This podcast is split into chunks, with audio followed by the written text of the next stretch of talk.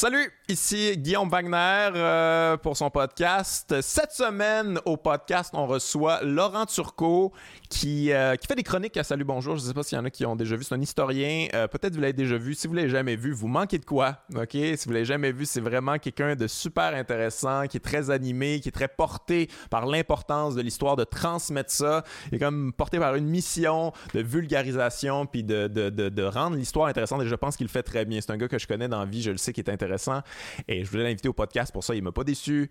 Euh, on a traité de plusieurs sujets. Je n'énumérerai pas les sujets parce qu'il y en a vraiment beaucoup, mais euh, je pense que c'est un des meilleurs épisodes qu'on a fait. En tout cas, c'est un des plus chargés. C'est un des, de ceux qui a le plus de, stock. Et avant d'aller voir le podcast, euh, je voudrais plugger une coupe de trucs. évidemment, à chaque semaine, je plug le Patreon. C'est important de vous inscrire au Patreon si vous voulez avoir les épisodes avant tout le monde. Mais également, il y a un truc qu'on a lancé. On lance, on lance un podcast exclusif aux membres Patreon, une émission, entre guillemets, exclusive, euh, Comedy Geeks, où on fait des reviews euh, des specials qu'il y a eu dans le mois précédent, dont les specials Netflix, HBO, Showtime, puis tout ça, des specials d'humour. On fait ça avec Simon Cohen, Simon Gouache, on donne nos, opinions, nos impressions sur ces spectacles-là. Euh, donc, allez voir ça, inscrivez-vous au Patreon, c'est seulement sur le Patreon, on ne le mettra pas sur YouTube dans son entièreté. Également, oui, euh, je vais des dates. Le 7 et 8 décembre, je suis en spectacle avec mon spectacle du cœur au ventre. Le 7, on est au Vieux Clocher de Magog. J'aime toujours ça, jouer au Vieux Clocher, un des rares endroits où c'est cabaret, on peut boire en même temps. Et euh, le 8 décembre, je suis à Sainte-Thérèse. Sinon, ah oui, je veux plugger, c'est très important de plugger mon jeu vidéo. On a lancé un jeu vidéo promotionnel pour faire la promotion justement du spectacle du cœur au ventre. C'est, en tout cas, moi, je trouve euh, c'est une idée quand même assez révolutionnaire. Je pense pas que ça a été fait avant de faire un jeu vidéo pour faire la promotion d'un spectacle. Euh, et si vous passez le jeu vidéo au complet, vous avez droit à un rabais sur euh, des billets pour mon spectacle. Donc, allez faire ça. C'est pas très long. Ok, c'est, très niaiseux. C'est beaucoup des, c'est des blagues finalement. C'est un prétexte à faire beaucoup de blagues. Mais en tout cas, moi, je suis très fier de ce qu'on a fait. On a fait ça avec Alex Forêt, Carl Bolduc. Fait allez jouer à mon jeu vidéo du cœur au ventre. En attendant, on s'en va écouter le podcast avec Laurent Turcot. Let's go!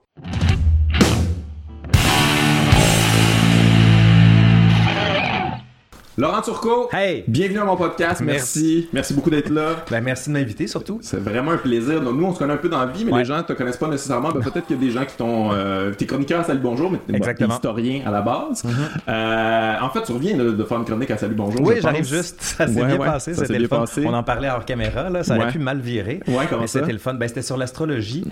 Puis, un euh, beau sujet. Ouais, ben c'est ça, mais l'histoire de l'astrologie. Puis c'est assez intéressant parce que je me suis dit, bon, ben comme tout le monde, je considère que c'est de la merde, que ça sert à rien, puis que c'est basé sur rien. Sauf que combien de gens à qui tu parles qui vont te dire Ah ben moi, je lis, mais tu sais, j'y crois pas vraiment, mais je lis tous les jours.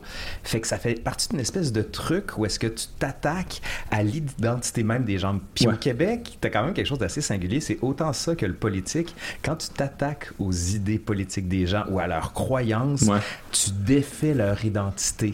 Donc là, ça devient agressif, ça devient violent. Fait que j'ai vraiment fait attention. Fait que je suis arrivé avec cinq ou six études, mais vraiment sérieuses en sociologie, en en psychiatrie, en anthropologie pour dire c'est de la marde. Mais, mais ça, c'est une affaire qui est, quand même assez fascinante parce que j'en ai jasé souvent avec des gens, puis à chaque fois, les gens font comme, les gens qui y croient, là, puis qui, ben, qui y croient, qui, qui, regardent ça, sont comme, ouais, je comprends, c'est un, peu de la merde, mais honnêtement, des fois, c'est vrai. C'est comme, c'est de la merde ou ça l'est pas, là, tu sais. Non, mais c'est l'effet placebo. De la même manière, tu sais, quand tu testes une pilule, il y, en a toujours un à qui tu ne donnes pas le médicament, mais qui a les effets salutaires du médicament en question. C'est l'effet placebo. Mais tu as aussi ce qu'on appelle l'effet Barnum. Ça, c'est un cirque qui est à la fin du 19e siècle qui disait ça va plaire à tout le monde. Fait que l'horoscope, ça plaît à tout le monde. Tu le lis toi, je le lis moi, ça fait hey, c'est moi, ça ne peut être que moi. mais c'est très général, hein. ça peut fitter avec tout le monde. Ben écoute, tu as même eu des études en France, tu sais, le journal 20 minutes qui distribue dans le métro, là.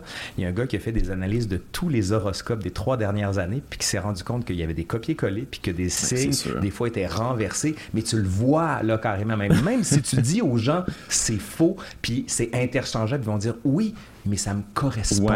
Puis à la fin de ma journée, je me suis dit, oh mon Dieu, que j'étais dans ce feeling-là. fait comment tu leur dis, si même avec l'argument d'autorité, parce que l'argument d'autorité, c'est, hey, je l'ai étudié, j'ai des preuves.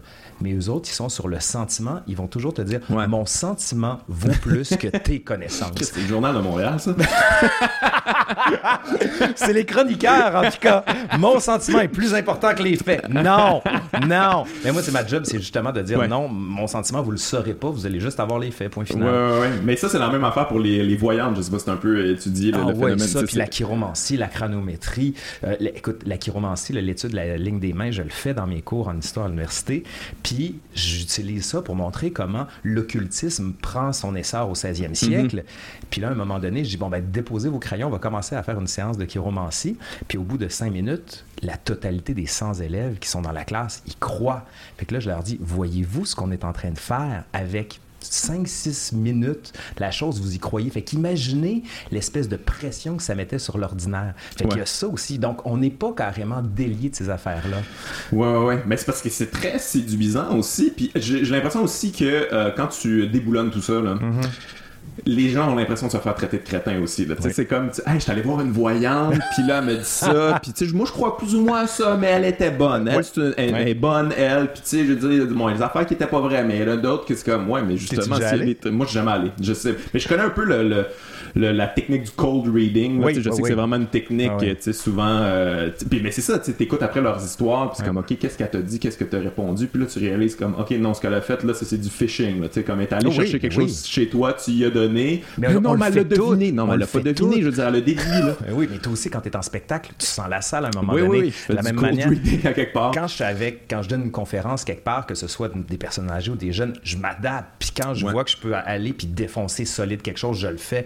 Mais si, tu sais, je fais des tests, puis là, je fais OK, vous, je vais pas commencer à démolir, euh, par exemple, les grands héros canadiens français ou quoi que ce soit. je vais juste donner quelques coups de canif puis voir si vous êtes à l'aise avec ça. On le fait tous, c'est juste que tu sais si tu arrives devant quelqu'un puis si tu me parles puis je n'ai aucune émotion, rien, un, tu vas être mal à l'aise, deux, tu vas dire il n'est pas intéressé par moi, puis trois, tu vas arrêter très vite. Donc il y a ça aussi, on est des êtres empathiques par définition, mais ça c'est pas l'horoscope, c'est pas de la chiromancie ni de la, la chiropratie, c'est simplement la chiropratie, la chiro. c'est pas la même affaire. Parce que autre chose. je vais pas m'avancer là-dessus aussi, parce que disons, à l'université, il y a toute une section. Mais bon, bref, tu sais, c'est vraiment, on est tous empathiques, mais ça, c'est psychiatrique. Puis ce qui avait été intéressant avec les horoscopes, c'est que j'avais sorti une étude selon laquelle il avait demandé à euh, des, astrologues de faire des, des, thèmes astro, donc 177 personnes, des thèmes astro, et de faire après ça l'analyse psychologique de ces personnes-là. On les a mélangés, puis on a dit aux astrologues, essayez de retrouver qui est qui. Qu'est-ce qui est arrivé? ben, personne l'a eu. Sauf, mais tu sais, du point de vue psychiatrique et psychologique, on fait la même étude, et là, ça marche. Il y a une cohérence. donc, on se dit, ben, il y en a un qui c'est de la merde, l'autre, ça l'est pas. Ben oui, c'est ça. Parce que qui arrive avec la science. Hein? Ben oui, c'est ça. la répétition qui, sert, tout à fait. Mais toi, fait que ça, fait, ça fait combien de temps que tu fais les chroniques à Salut Ça fait trois ans. Trois ans, quand même. C'est super le fun, il me laisse une grande liberté pour dire ce que je veux. Mais toi, j'ai l'impression qu'il y a beaucoup ça là, dans ta démarche, essayer de, vulgariser ça au, ben, au peuple, finalement, au plus grand nombre de personnes possible, essayer d'amener des sujets, euh, en fait, d'essayer d'intéresser les gens à l'histoire, parce que as-tu l'impression, as-tu une mission que tu donnes, as-tu l'impression que l'histoire intéresse moins les gens, que, que, que c'est pas quelque chose qui est bien présenté, peut-être euh, qui est pas sexy finalement l'histoire, tu sais. Oui, oui et oui. C'est, J'étais en mission, puis c'est arrivé à un moment de ma vie. tu sais, j'ai été euh, consultant pour Assassin's Creed Unity, le jeu d'Ubisoft qui se passait pendant la Révolution française. Et en France, ce qui est arrivé, c'est que Jean-Luc Mélenchon, qui est le chef du parti de gauche à l'époque, a dit au micro de France Inter les historiens qui ont participé à ça, va falloir qu'ils disent d'où ils viennent, c'est de la marde. Ah Robespierre, notre héros, qui est traîné dans la oh. boue, et là je le cite, Marie-Antoinette, cette conne, qui est, qui est présentée comme une martyre. J'ai pas vu ça. Donc là, mon téléphone sonne à 5h30 du matin, mes enfants étaient très jeunes, et là je réponds, c'était Thomas Gerbet qui me dit, écoute, euh, Jean-Luc Mélenchon vient de dire ça, je le mets au téléjournal dans 5 minutes, je t'enregistre, go. Là, j'ai fait Wow! Donc là, la polémique pogne. Ça a duré à peu près 3-4 jours ici au Québec. En France, ça a duré un mois. Tu sais, on a fait The Atlantic, le Paris Match, le Guardian. Ah, Vraiment, ça a été est-ce que le jeu vidéo donne un horizon d'attente à l'histoire? Puis tout le monde me disait ici, c'était n'importe quoi cette affaire-là. Voyons donc. À l'époque, le ministre de l'Éducation, c'était Yves Bolduc. Et on se souviendra ce qu'avait dit Yves Bolduc à propos des livres. Les enfants vont pas en mourir si on les enlève. Puis je me disais, est-ce que quelqu'un comme Yves Bolduc ou quelconque ministre que ce soit va prendre position sur un débat de culture nationale ou de culture politique ou plus encore d'histoire? Non, parce que ça nous intéresse pas. fait que là, la grande question, je me suis dit, c'est que comment ça se fait que ça nous intéresse pas? Puis j'écoutais des chroniques, des trucs à gauche, à droite, puis des fois, je me disais, hey, on dit vraiment n'importe quoi. Puis c'est plat, le concept de le vieux prof qui arrive avec son veston avec les patchs de cuir ou en tweed, puis là qui déroule son acétate. Moi, c'était ça au secondaire. Ben oui, moi aussi. C'est pas vrai, c'est pas vrai que c'est ça. Mais c'est honnêtement la manière. Tu sais, moi, ça m'intéresse l'histoire, mais vraiment beaucoup. Puis la manière que c'est présenté, j'ai toujours trouvé ça épouvantable. Puis je comprenais pas pourquoi. Est-ce que, moi, ça m'intéresse l'histoire, comment ça. Tu sais, puis à un moment donné, j'ai réalisé que tu sais, tout, tout avait rapport aux dates tout le temps. Il y a un événement, retiens la date. Il y a un événement, c'est quoi ça? Je veux dire, moi, je m'en calisse des dates à la limite, là. L'histoire, justement, raconte-moi l'histoire. Pourquoi c'est important? Situe-moi ça dans le temps. Pourquoi? Qu'est-ce que, qu'est-ce que ça, ça fait en sorte qu'on est devenu l'être humain qu'on est? Là? Explique-moi en quoi c'est important cet événement-là. Il y a un danger aussi dans ce que tu dis parce que ça devient un récit. Puis il y en a en ce moment qui prônent, et je m'oppose fondamentalement à ça, le roman national. En France comme au Québec, on dit on doit faire l'histoire des grands héros, des gens qui nous ont construits collectivement et qui vont nous faire devenir ce que l'on doit être. Moi, je suis comme non, mais c'est pas ça l'histoire. L'histoire, ça ne doit pas servir un propos idéologique. Le récit est trop important pour le laisser entre les mains des idéologues. Et c'est là que je me suis dit, c'est ma job. Moi, je suis prof à l'université, je suis titulaire, ça va bien. Sincèrement, là, je pourrais m'asseoir dans mes cours puis juste intéresser mes étudiants, puis ça serait une mission sociale qui serait nécessaire. Sauf que j'aime ça, être dans les médias, ça marche bien. Puis je me dis peut-être que mon service à la collectivité, c'est là qu'il se trouve. Fait que oui, c'est une mission, puis plus encore. Maintenant, quand je suis appelé dans les médias, puis je peux pas y aller, je demande à des jeunes. Tu sais, des gens qui sont doctoraux, des trucs comme ça, pour leur dire votre job plus tard, c'est peut-être pas être prof d'université, mais d'investir les médias. Puis j'ai image, tu sais, ma mère est française, fait que j'ai été beaucoup formé dans la culture politique et la culture historique française. Fait que de voir des intellectuels dans l'espace public, moi, dans ma tête, c'est nécessaire. Mm-hmm. C'est absolu. En France, c'est beaucoup ça. Mais oui, puis tu avais, avais, des numéros dernièrement, ces intellectuels sexy qui prennent la parole, etc. Puis là, je me posais la question ici, je me disais, OK, ben regarde, je vais t'apposer. C'est qui les intellectuels en ce moment que tu vois dans l'espace public? Au Québec? Ouais. Ben, je veux dire, moi j'en connais, mais est-ce qu'on les voit dans l'espace public? Je veux dire, mettons, euh, Alain Deneau, on le voit pas, on le voit pas, je pense qu'il est allé une fois, tout le monde en parle. Ou, je veux dire, je t'ai vu une fois, il y a du monde à la j'étais bien content de te voir là. Euh, mais oui, t'as raison, je dire, on les voit pas, on les voit pas. Euh, je sais pas pourquoi, tu sais, mais en fait, je ça fait pas, partie de notre culture. On est vedette, on veut des vedettes. Tu sais, ce, qui, ce qui serait nécessaire, c'est une vedette qui, en plus, a des connaissances, qui glisse ça au travers de deux trois jokes. On aimerait bien ça, tu sais. Oui, mais on est capable quand même. Tu peux le faire, ça. Tu le fais quand même un petit peu dans tes ouais, spectacles. C'est pas quelque chose, mais ce qui m'énerve en ce moment, c'est que on prend des vedettes puis on les fait tenir le crachoir de ceux qui devraient le tenir. les gens qui sont formés en, en, je sais pas, en relations internationales, en sociologie, en anthropologie, en littérature, les, la tour de Radio Cannes est pleine. TVA, il y en a plein. Les universités, c'est pas vrai qu'on n'a pas d'université au Québec, là. C'est plein de gens qui servent des cafés, qui ont des doctorats, qui seraient meilleurs que ben du monde dans les émissions matinales de radio qui nous parlent de politique en Syrie, ouais. où est-ce que le gars, il a lu un article. Come on! Ben oui, je suis complètement d'accord avec toi. Puis, tu sais, puis moi, moi-même, en tant que, en tant qu'artiste, j'essaie de contrer ça. Je, raconte cette anecdote-là des fois, mais on m'invitait à un moment donné, Radio Cannes, je veux le dire, m'a invité à radio, OK? Mm. Hey, on fait une émission sur le féminisme. Euh, toi, t'es féministe, hein? Je suis comme, oui, euh, je suis allié féministe, là. Ça, tu viendrais-tu en parler? C'est comme, hey, là, premièrement, je suis un homme, là, je, veux peux en parler quand même, mais on s'en torche un petit peu. Puis deuxièmement, j'ai aucune formation là-dedans. C'est très limité ce que je peux te donner. Je peux te donner ma petite vision là, de, mm-hmm. d'humoriste euh, de gauche, puis tout ça. Là, tu, vas faire ce que tu veux avec ça, mais c'est pas super intéressant. Je leur ai dit carrément, je suis comme, ben, je pense que vous pouvez faire mieux que moi, là, tu sais. Cherchez encore un peu. Voulez-vous des noms? J'en ai, je peux vous en donner, là. Tu sais, Camille Robert, peut l'inviter. Comme, tu sais, je veux dire, faites quelque chose de mieux que ça, s'il vous plaît. Vous êtes Radio-Canada. Je pense mais normalement, la vedette aurait dit comme, oui, je vais y aller. je vais y aller, puis ça va me servir, puis mon show, il est en vente, puis c'est ça, tu sais. Mais c'est un double problème, tu sais, c'est que j'ai beaucoup réfléchi sur la présence des intellectuels dans l'espace public au Québec, et j'en ai parlé beaucoup avec mes collègues, puis le problème est double. C'est premièrement, les journalistes, faut qu'ils aillent vite. Il faut qu'ils répondent mhm. dans un temps extrêmement court. Tu sais, souvent, ils m'appellent la veille pour le lendemain, puis j'ai une chronique de 7 minutes sur un sujet que je connais bien moyennement.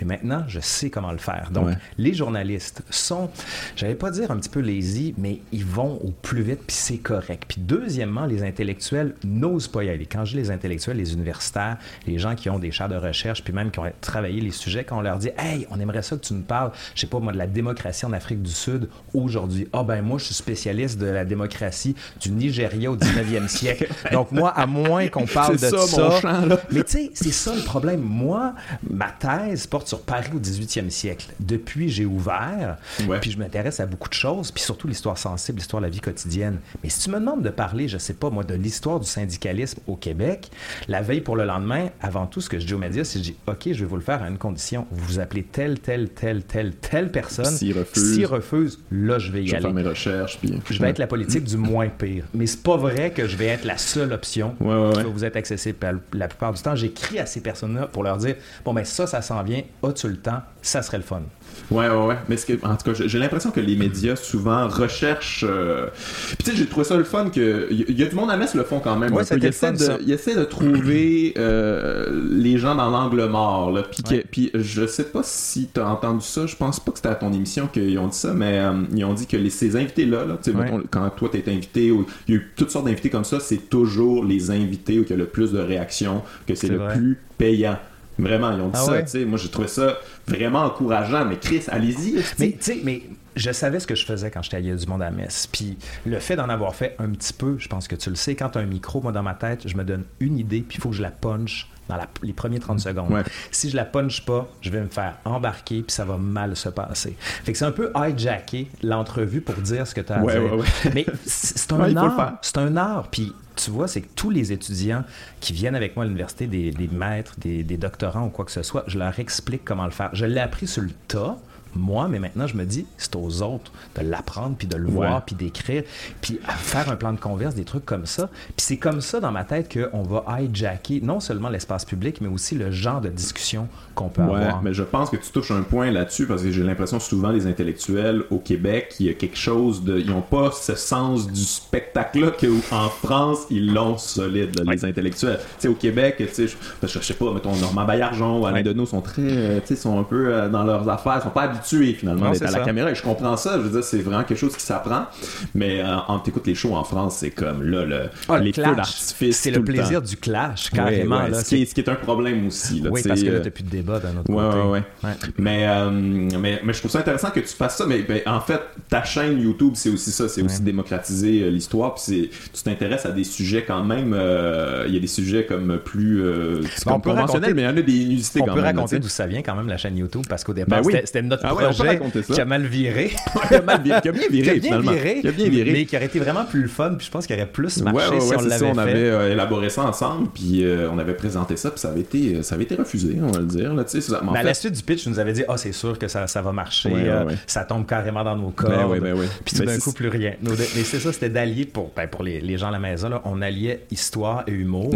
Moi, j'écrivais les capsules et toi, tu les réécrivais avec Charles mm-hmm. pour les rendre. Mais tout le contenu était vrai. C'est juste qu'on faisait des jokes là-dedans. En gros, un humoriste avec rien que du contenu. Mais c'est ça, en fait, on essayait de jouer leur game, là, de, de garde, vous aimez ça l'humour, vous aimez ça le divertissement, on va vous mettre de l'histoire là-dedans, tout le monde, on met du sucre, on est fin, là, tu sais. C'est comme ah oui c'est parfait pour nous. Finalement même ça ils vont pas. J'ai l'impression que des fois faudrait euh, faudrait remplir ce mandat là essayer d'éduquer un petit peu plus les gens leur donner euh, toujours des vedettes de la culture du vide. Il y a aussi le problème que bon on le dit la télé est en train de mourir peu à peu. Moi je suis pas sûr qu'elle va mourir je pense qu'elle va se transformer. Mais quand tu regardes sur YouTube ça fait ça va faire un an bientôt que j'ai ma chaîne YouTube. Je suis rendu à 18 000 abonnés ce qui est quand même énorme. Puis j'ai quand même beaucoup de vues puis quand je regarde les statistiques parce que pour ceux qui le savent pas on arrive à savoir d'où viennent les gens, quel est leur âge, leur plateforme, combien de temps ils restent sur la chaîne, combien de temps ils passent à regarder chaque vidéo, fait que je le sais qui mhm. s'intéresse. Puis quand je vais donner des conférences dans les sociétés généalogiques, j'ai juste des têtes blanches. Fait que là, on dit, ah, l'histoire, c'est pour les vieux. Quand je regarde ma chaîne YouTube, 60% de, mon, de mes 18 000 abonnés ont moins de 35 ans. Ben ouais, ils sont là, les jeunes. Hein. oui, ils sont vraiment là, puis ils regardent, puis ils commentent. Ils font des fautes de français, ils s'expriment tout croche, mais il y a un intérêt. Ben oui. Ça crée un horizon d'attente. Donc, moi, dans ma tête, c'est ma job de faire ça parce que je suis payé par le gouvernement pour enseigner au monde, mais pas enseigner juste à 40 personnes, à mhm. former deux, trois doctorants par année gros max. C'est ma job d'être là. Fait que quand j'entends du monde à la radio qui dit n'importe quoi, puis qui fait du show pour du show, je me dis, attends, là, le show, là, va te le faire.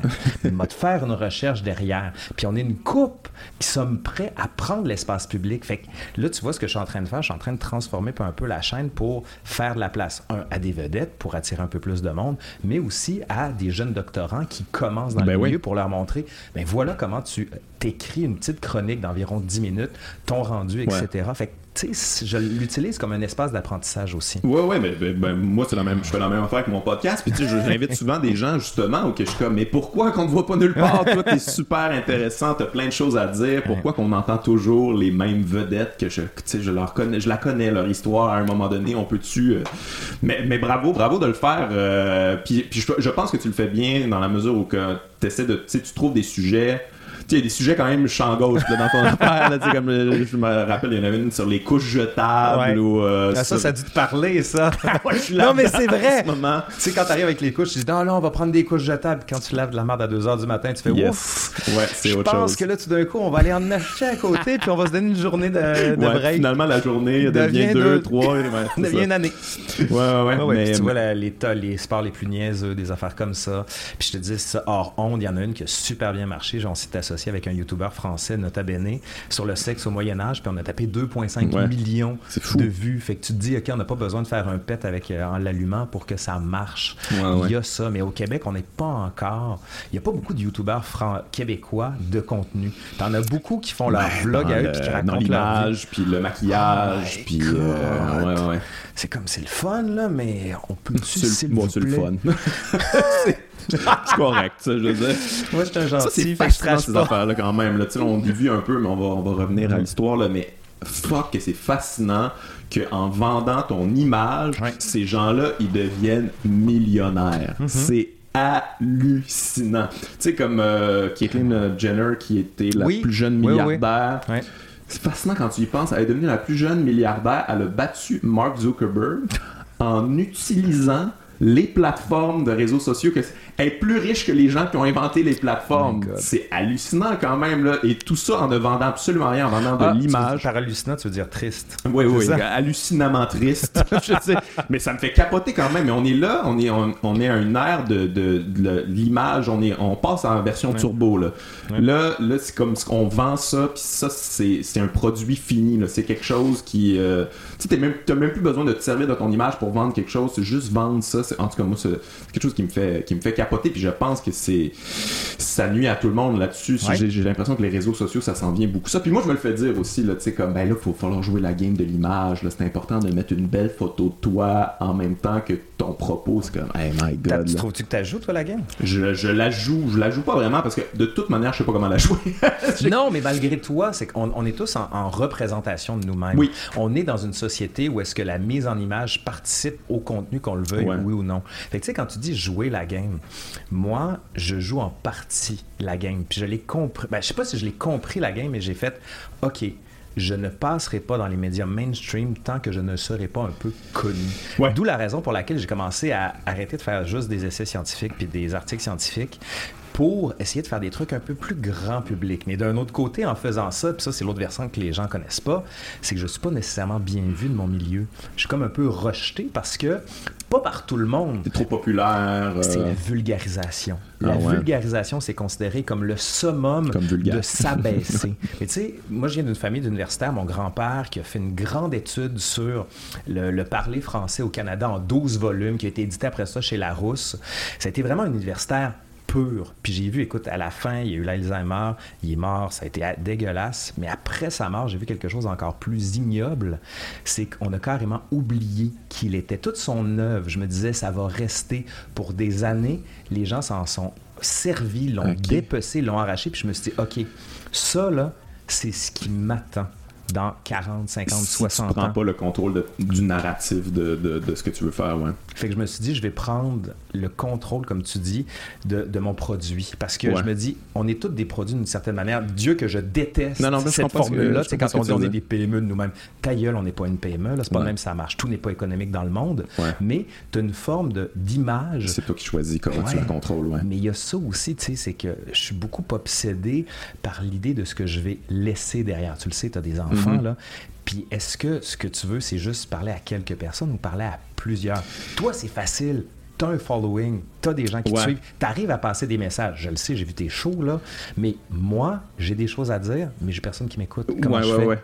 Ben, moi, je suis, ben, je suis un peu dans la même lignée que, je veux dire, toi, c'est vraiment autre chose. Tu essaies de, de, passer, euh, de passer le, goût de l'histoire. Quand c'est un gros mandat quand même. mais, mais moi, j'ai quand même ce souci-là de, de, vulgarisation, de, en fait, d'être le plus populaire possible, que n'importe qui puisse comprendre ce que, ce que je mm-hmm. dis. je veux dire, moi, dans mes spectacles, c'est vraiment toujours mon but. Je sais que ce soit le moins niché possible. Je sais que mon propos soit euh, bien construit et niché, mais qu'avec la joke, je puisse atteindre le plus large public possible. Et je pense que c'est la, mission qu'il faut se donner. Si on, on parle juste aux, convertis, à ceux qui s'intéressent, je veux dire, ils sont déjà d'accord avec toi, ils, savent déjà de quoi tu parles. Tu sais. oui.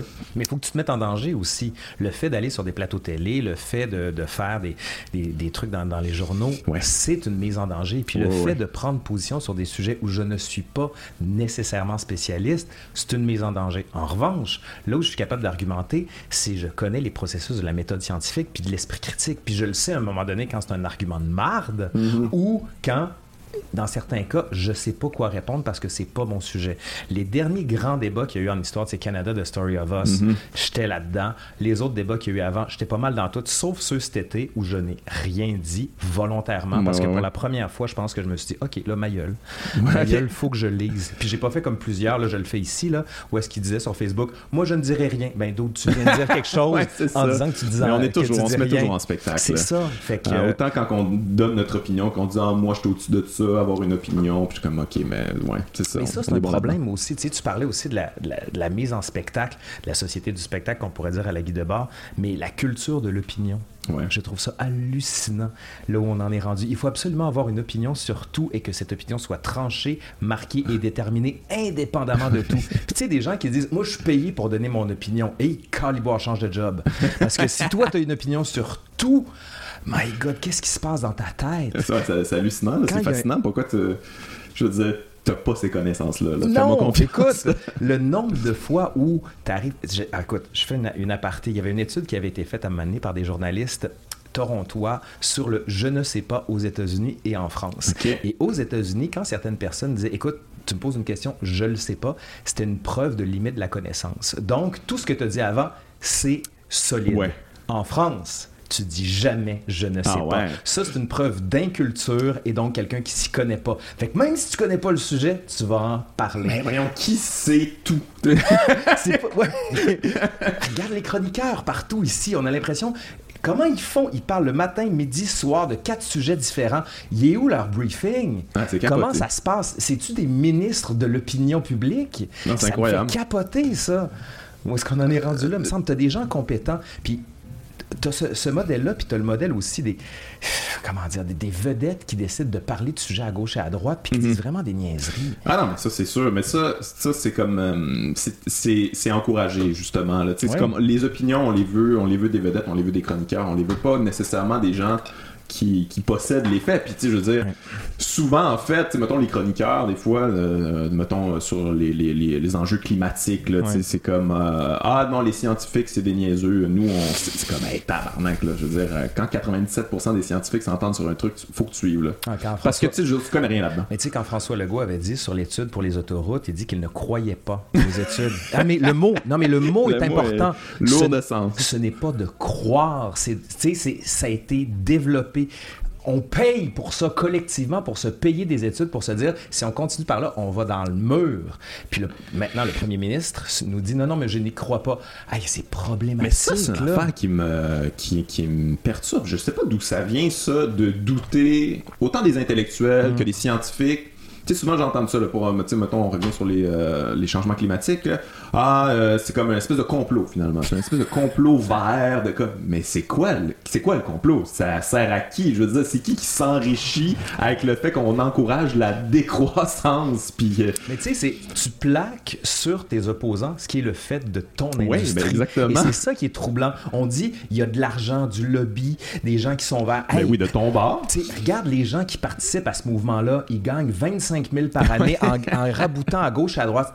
Ils font un don d'eux-mêmes. Ils sont dans le communautaire à fond. Sérieux, tu penses vraiment qu'il y a une multinationale occulte qui gère ça? Ouais. My God, tu penses vraiment que quand tu regardes de l'autre bord, Laure Varidel est en Cadillac Escalade? C'est hallucinant. je comprends pas. Je comprends pas, en fait, la, la, la, pensée de ces gens-là. J'arrive pas.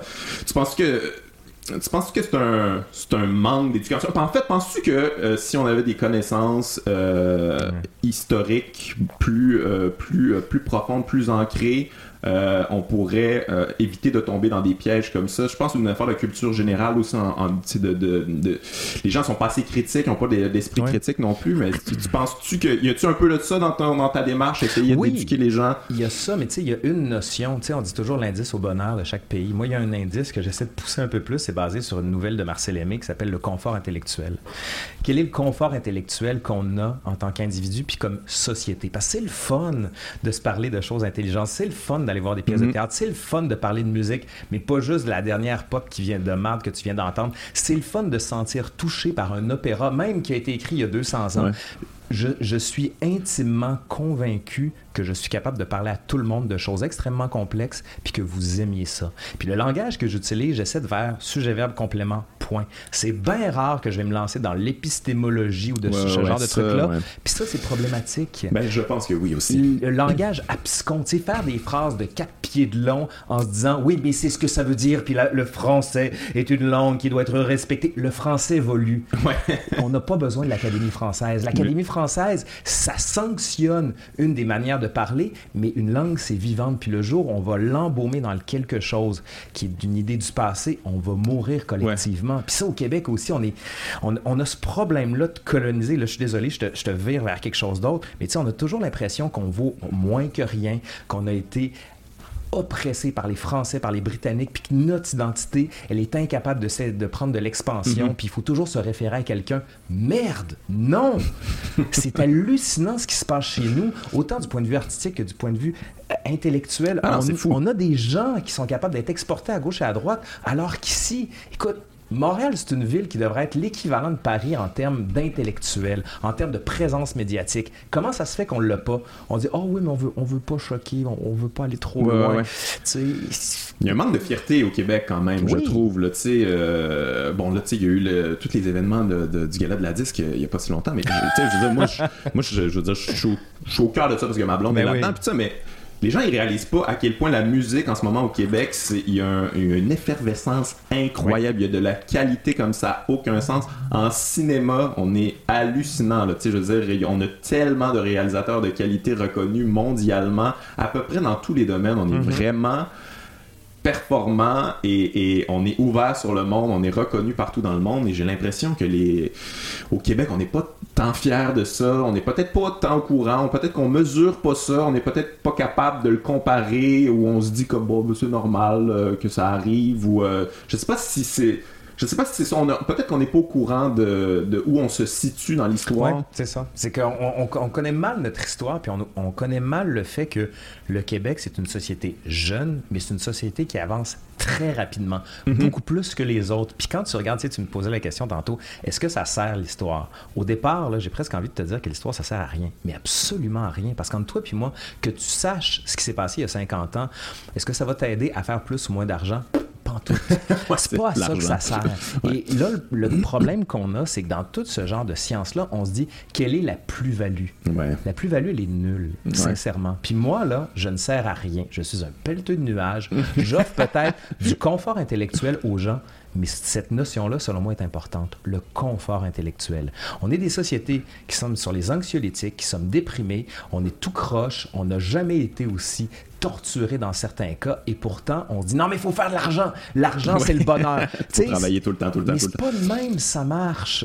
Et dans ma tête le, le confort intellectuel est utile. Puis en ce moment, je suis en train d'étudier la, la, mort de la société des loisirs. Comment, à partir des années 1945, donc c'est la période des 30 glorieuses, il y a eu une expansion économique, expansion démographique, et là, on s'est dit, on va avoir besoin de moins travailler dans la vie. Donc, des sociologues ont, ont lancé l'idée de civilisation des loisirs, selon laquelle on est passé de 40 à 35 à 20 heures de travail. Ah ouais, 20 heures, c'était le but. Oui, hein. oui, c'était le but ultime. Puis ils disent, écoutez, ça va tellement être un nouvel humanisme que dorénavant, ça va être le communautaire, ça va être l'enrichissement. C'est un peu ce que Thomas More disait dans l'Utopie. Puis là, ça a commencé à chier. Mais avant que ça chie, il y a juste un film qu'il faut regarder pour le comprendre. C'est Alexandre le Bienheureux. Je sais pas si tu l'as déjà vu avec Philippe Noiret. C'est l'histoire d'un gars qui travaille au champ comme un débile. Puis à un moment, c'est sa femme qui le fait travailler. Sa femme meurt. Et là, il dit Moi, je bouge plus de chez nous. Fait qu'il se met dans son lit, il écoute la musique, il mange du saucisson. Il incarne la société des loisirs à lui-même. Puis cet idéal-là, on l'a perdu. On l'a perdu avec le néolibéralisme des années 80, avec Reagan, Thatcher. Puis là, on s'est dit, travailler, c'est le bonheur. Travailler, c'est la réalisation. Puis pourtant, là, toi puis moi, là, c'est dans le travail que tu te réalises? Est-ce que c'est dans le fait d'accumuler de l'argent que tu te réalises? Moi, non. Moi, c'est quand j'ai du monde autour de moi, on discute, on discute d'histoire, on discute de philo, on discute de sociologie. Puis pourtant, ça, là, ça vaut rien. Ça ne sert à rien. C'est pour ça que tu as l'indice du bonheur, l'indice du confort intellectuel. Est-ce qu'on offre un confort intellectuel à nos enfants en ce moment? La réponse, tu le sais, là, c'est mm-hmm. non. On s'en contrefou, puis ça me fait capoter. Puis avec l'élection du gouvernement qui s'en vient, là, je me dis, est-ce qu'ils vont enrégimenter les écoles sur l'efficacité au PC? Non, c'est un danger, ça. Faites-les lire, faites-les écouter de la musique, faites-les dessiner, mais pas juste des affaires ordinaires comme euh, Montessori et autres. Amenez-les dans les musées, développez des affaires. On l'a ici. Tu sais, comment ça se fait qu'on a autant développé de beauté artistique, puis on est incapable de faire le lien entre la nouvelle génération, puis ça? Tabarouette. Mhm. Il y a eu une révolution tranquille, il y a eu un refus global. On n'a-tu rien appris de notre histoire? Visiblement, le je me souviens, c'est je m'en calisse. tu pas. Non, mais excuse-moi, mais. J'adore ça. Non, mais moi, je suis complet. Je, je, je, je, d'accord. Je, suis d'accord avec toi. En, puis en, plus, c'est drôle parce que c'est comme un peu la ligne de mon, nouveau spectacle. Que je dis aux gens de quitter vos jobs, faites rien, euh, discutez, lisez des livres, écoutez de la musique, soyez créatifs. Puis je te jure que ça, ça feel comme une idée révolutionnaire pour les gens sont comme ben là je veux dire moi ma vie est tout en ligne là-dessus. Pourquoi je peux quitter ma job si j'aime pas ça? Ah ouais c'est comme ils trouvent ça là on dirait que leur cerveau explose quand je dis ça. Mais c'est quand même je veux dire tu sais no shit que vous êtes malheureux là. Ah oui. Oui. Que vous êtes sur, les antidépresseurs puis tout ça.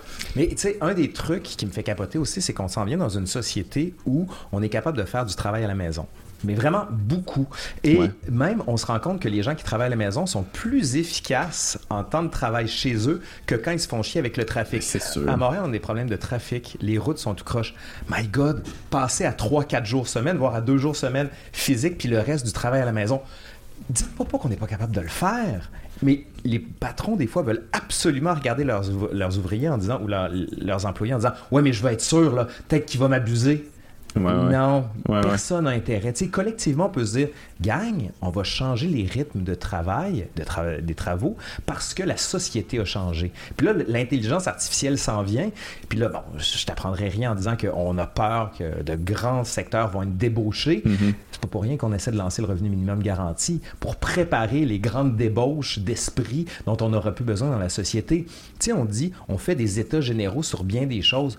des états généraux sur le travail ce que ça représente, l'efficacité que ça a sur les loisirs, tout ça est lié. Puis c'est vraiment les problématiques qui sont les miennes actuellement en tant que chercheur. Ouais, c'est ça, toi, c'est la chaire. Euh, euh, oui, sur les loisirs. Mais tu sais, mon, mon, grand livre, c'était l'histoire des sports et loisirs des origines à nos jours. Puis c'est là que j'arrive après la Deuxième Guerre mondiale. Puis on a comme une espèce d'horizon d'attente ou de fantasme non accompli. Puis c'est comme si on se faisait mal parce qu'on dit non, non, non, faut pas faire du loisir parce que c'est mal. On garde la vieille idée sur laquelle, l'idée judéo-chrétienne, selon laquelle le loisir, c'est le péché de la chair, le péché de l'esprit. C'est l'envers de ça. faut s'en libérer. C'est vrai qu'on a encore ça quand même. Ben, écoute, quand tu dis, OK, là, là j'ai travaillé beaucoup, là, j'ai le droit à tant, tant de loisirs. Tu sais, comme dans les Simpsons, quand ils disaient, maintenant, we work hard, we play hard. mais tu sais, pas faire une version quand même aussi trash, mais selon moi, il y a ça.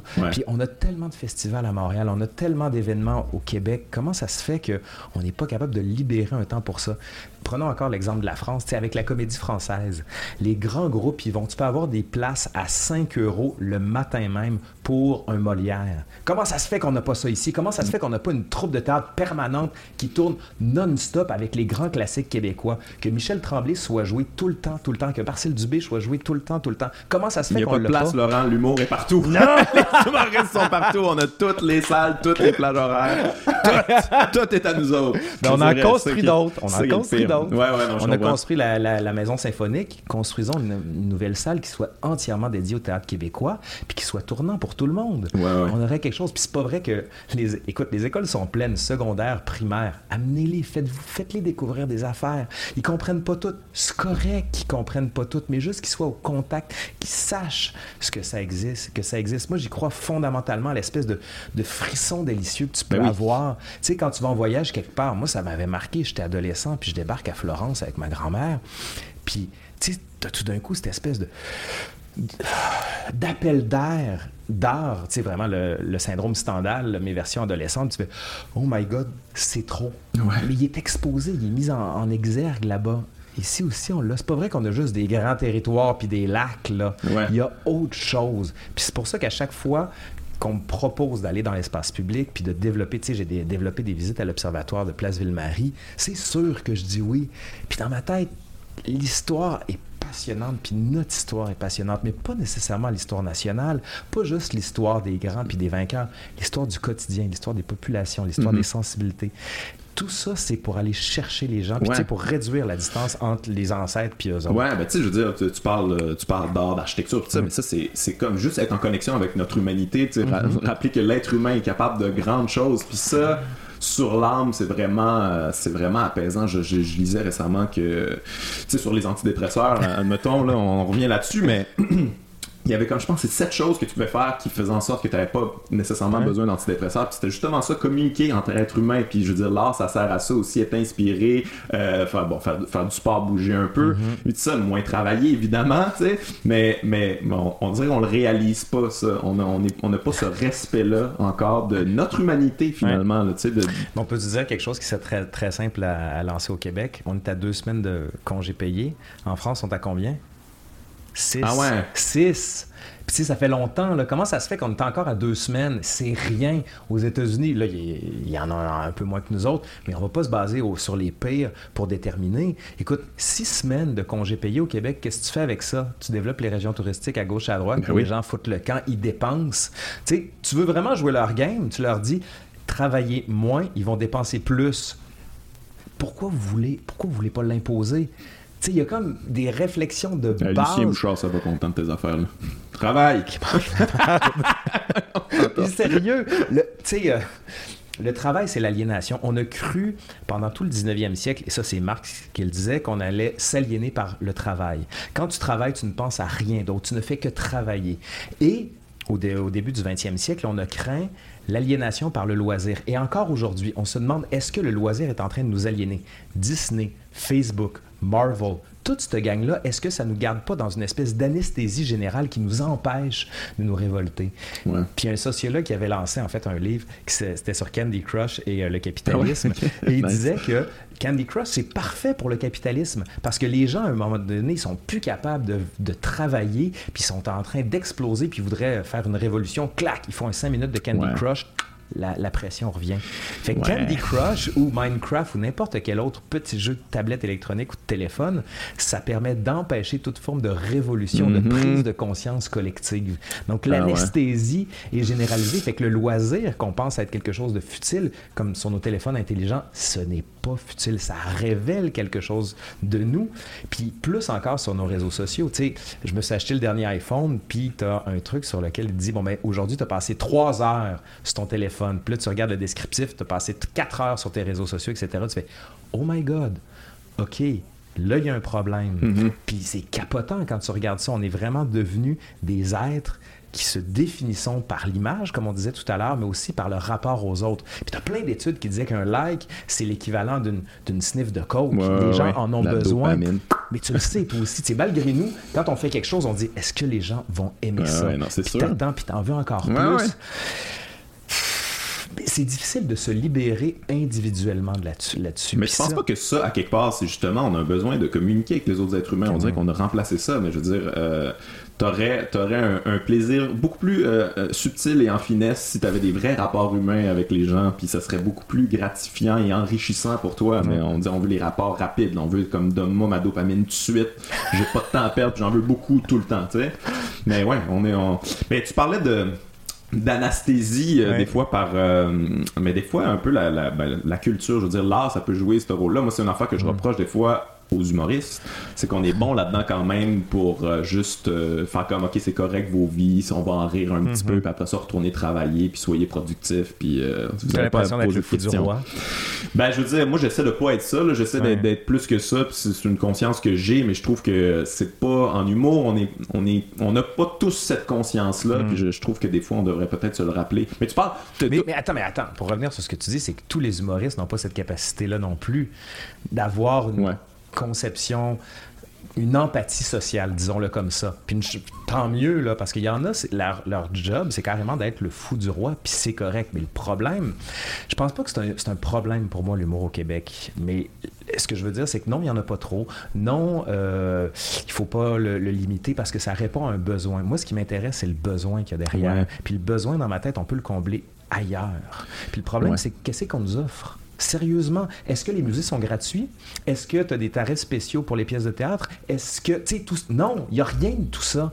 On rend pas la chose facile. C'est difficile d'aller au théâtre, c'est difficile de, de, de, voir des films de répertoire, etc. Puis il n'y a rien d'accessible dans ma tête. Puis là, je vais être vraiment, excuse-moi, étatiste, là, mais c'est au gouvernement de faire sa job, c'est au gouvernement d'investir, c'est au ministère de la Culture de dire on va pas juste faire une journée de la culture, on va faire 15 ans de culture. Ça va être un plan quadriquinquennal pour être sûr qu'à chaque année, puis il va en avoir des subventions. Parce que savez-vous, il y a des artistes aujourd'hui qui performent dans 50 ans, on s'en souviendra plus pantoute. Mais le dude qui lui a écrit un article ou qui a fait un album, on va s'en souvenir. Puis tu sais, j'utilise souvent la, métaphore de, de Pixel en cours. Pixel en cours, c'est un auteur du début du 19e siècle un auteur de théâtre qui a écrit, si je me souviens bien, 150 pièces de théâtre. C'est tu sais qui?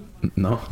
Il, est rendu complètement inconnu. À ah, l'époque, il était tellement connu, on disait, oh, on dira plus, on va parler dans la langue de Molière, mais dans la langue de Pixelancourt. Ah, ouais. Mais le tamis du temps a fait qu'il a carrément été laissé de côté. Donc, c'est pas parce que, tiens, revenons à l'histoire de Mario Pelcha, de tout ce qui s'est passé. Non, pas encore Mario. Ah, mais c'est pas parce que tu es au sommet des palmarès que tu vas rester. Vincent Van Gogh, là, à la fin du 19e siècle, penses-tu qu'il était connu? Mm-hmm. Non. Et pourtant, au 20e siècle, les toiles les, plus, les vendues les plus chères, c'était celles de Vincent Van Gogh, un pur inconnu. Donc, tu retournes dans le temps à la fin du 19e siècle, tu dis aux gens, hey, vous êtes vraiment chanceux de vivre à l'époque de Vincent Van Gogh. Les gens vont dire, de quoi tu parles? fait qu'aujourd'hui, toi puis moi, si ça se trouve, on est en train de vivre à l'époque de Tipette Tremblay, qui vit à deux rues d'ici, qui va révolutionner la manière de faire de l'art. On ne le sait pas. Mais si on ne donne pas le contexte pour ce, que ce gars-là existe, il n'existera pas. Fait que collectivement, c'est notre job à nous de, et là je pèse mes mots, de perdre de l'argent. Parce que tu n'en perds pas de l'argent. Ça va toujours servir. Puis il faut, je sais pas moi, 250 artistes de marde pour en faire un qui va révolutionner. Il faut 1750 Mark Fisher pour donner un Marcel Proust. Mais ça me dérange pas qu'il existe les Mark Fisher tant que je vais avoir mon Marcel Proust. non, mais je comprends, je comprends, ce, que, je comprends ce que tu dis. Je suis complètement d'accord avec toi. C'est juste que j'ai l'impression que euh, la. Là, je reviens sur l'humour, mais j'ai l'impression que la manière que les gens ont d'aborder l'humour, c'est. Euh, ça En fait, ils se servent de l'humour. Ils sont comme. Moi, je vais, je vais voir de l'humour pour. Fais-moi oublier le fait que moi, je travaille tout le temps, puis que c'est épouvantable, puis que je suis ces antidépresseurs, puis tout ça, ça, ça, que ça me sert. Puis moi, je le sens des fois, je fais des soirées d'humour où il y a plusieurs humoristes, puis là, t'arrives, là, tu parles de sujets, t'as des propos, puis ça, ils sont comme.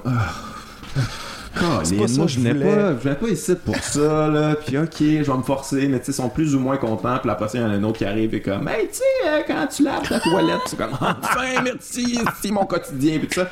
Mais, mais il y a quand même une vision des choses à changer, euh, je pense, euh, dans la population. Pas, pas, pas juste par rapport à l'humour, par rapport à l'art en général. Tu sais, euh, ils ont l'impression que, que c'est que c'est élitiste, que ça leur fait la morale, que c'est que c'est ça leur sert pas au quotidien, que ça leur sert pas à faire plus d'argent justement, qui subventionne ça, puis que ça a aucun bon sens. Mm-hmm. Il y a vraiment un travail d'éducation à faire. Tu sais, je, je sais pas, je sais pas comment qu'on pourrait. J'ai l'impression que les médias aussi contribuent beaucoup à ça. Les artistes, ça, ça sert à rien euh, les intellectuels, ils vous méprisent, puis À juste titre, parce qu'on est, on est méprisable. des fois, des fois, on est méprisant. Mais, euh, mais ouais, je pense que. Mais toi, euh, comment t'évaluerais puis là, tu peux comparer, mettons, à la France ou peu mm. importe, mais les connaissances en histoire des Québécois, euh, tu sais, sans tomber dans les dans box à Guinantel. Oh, arrête.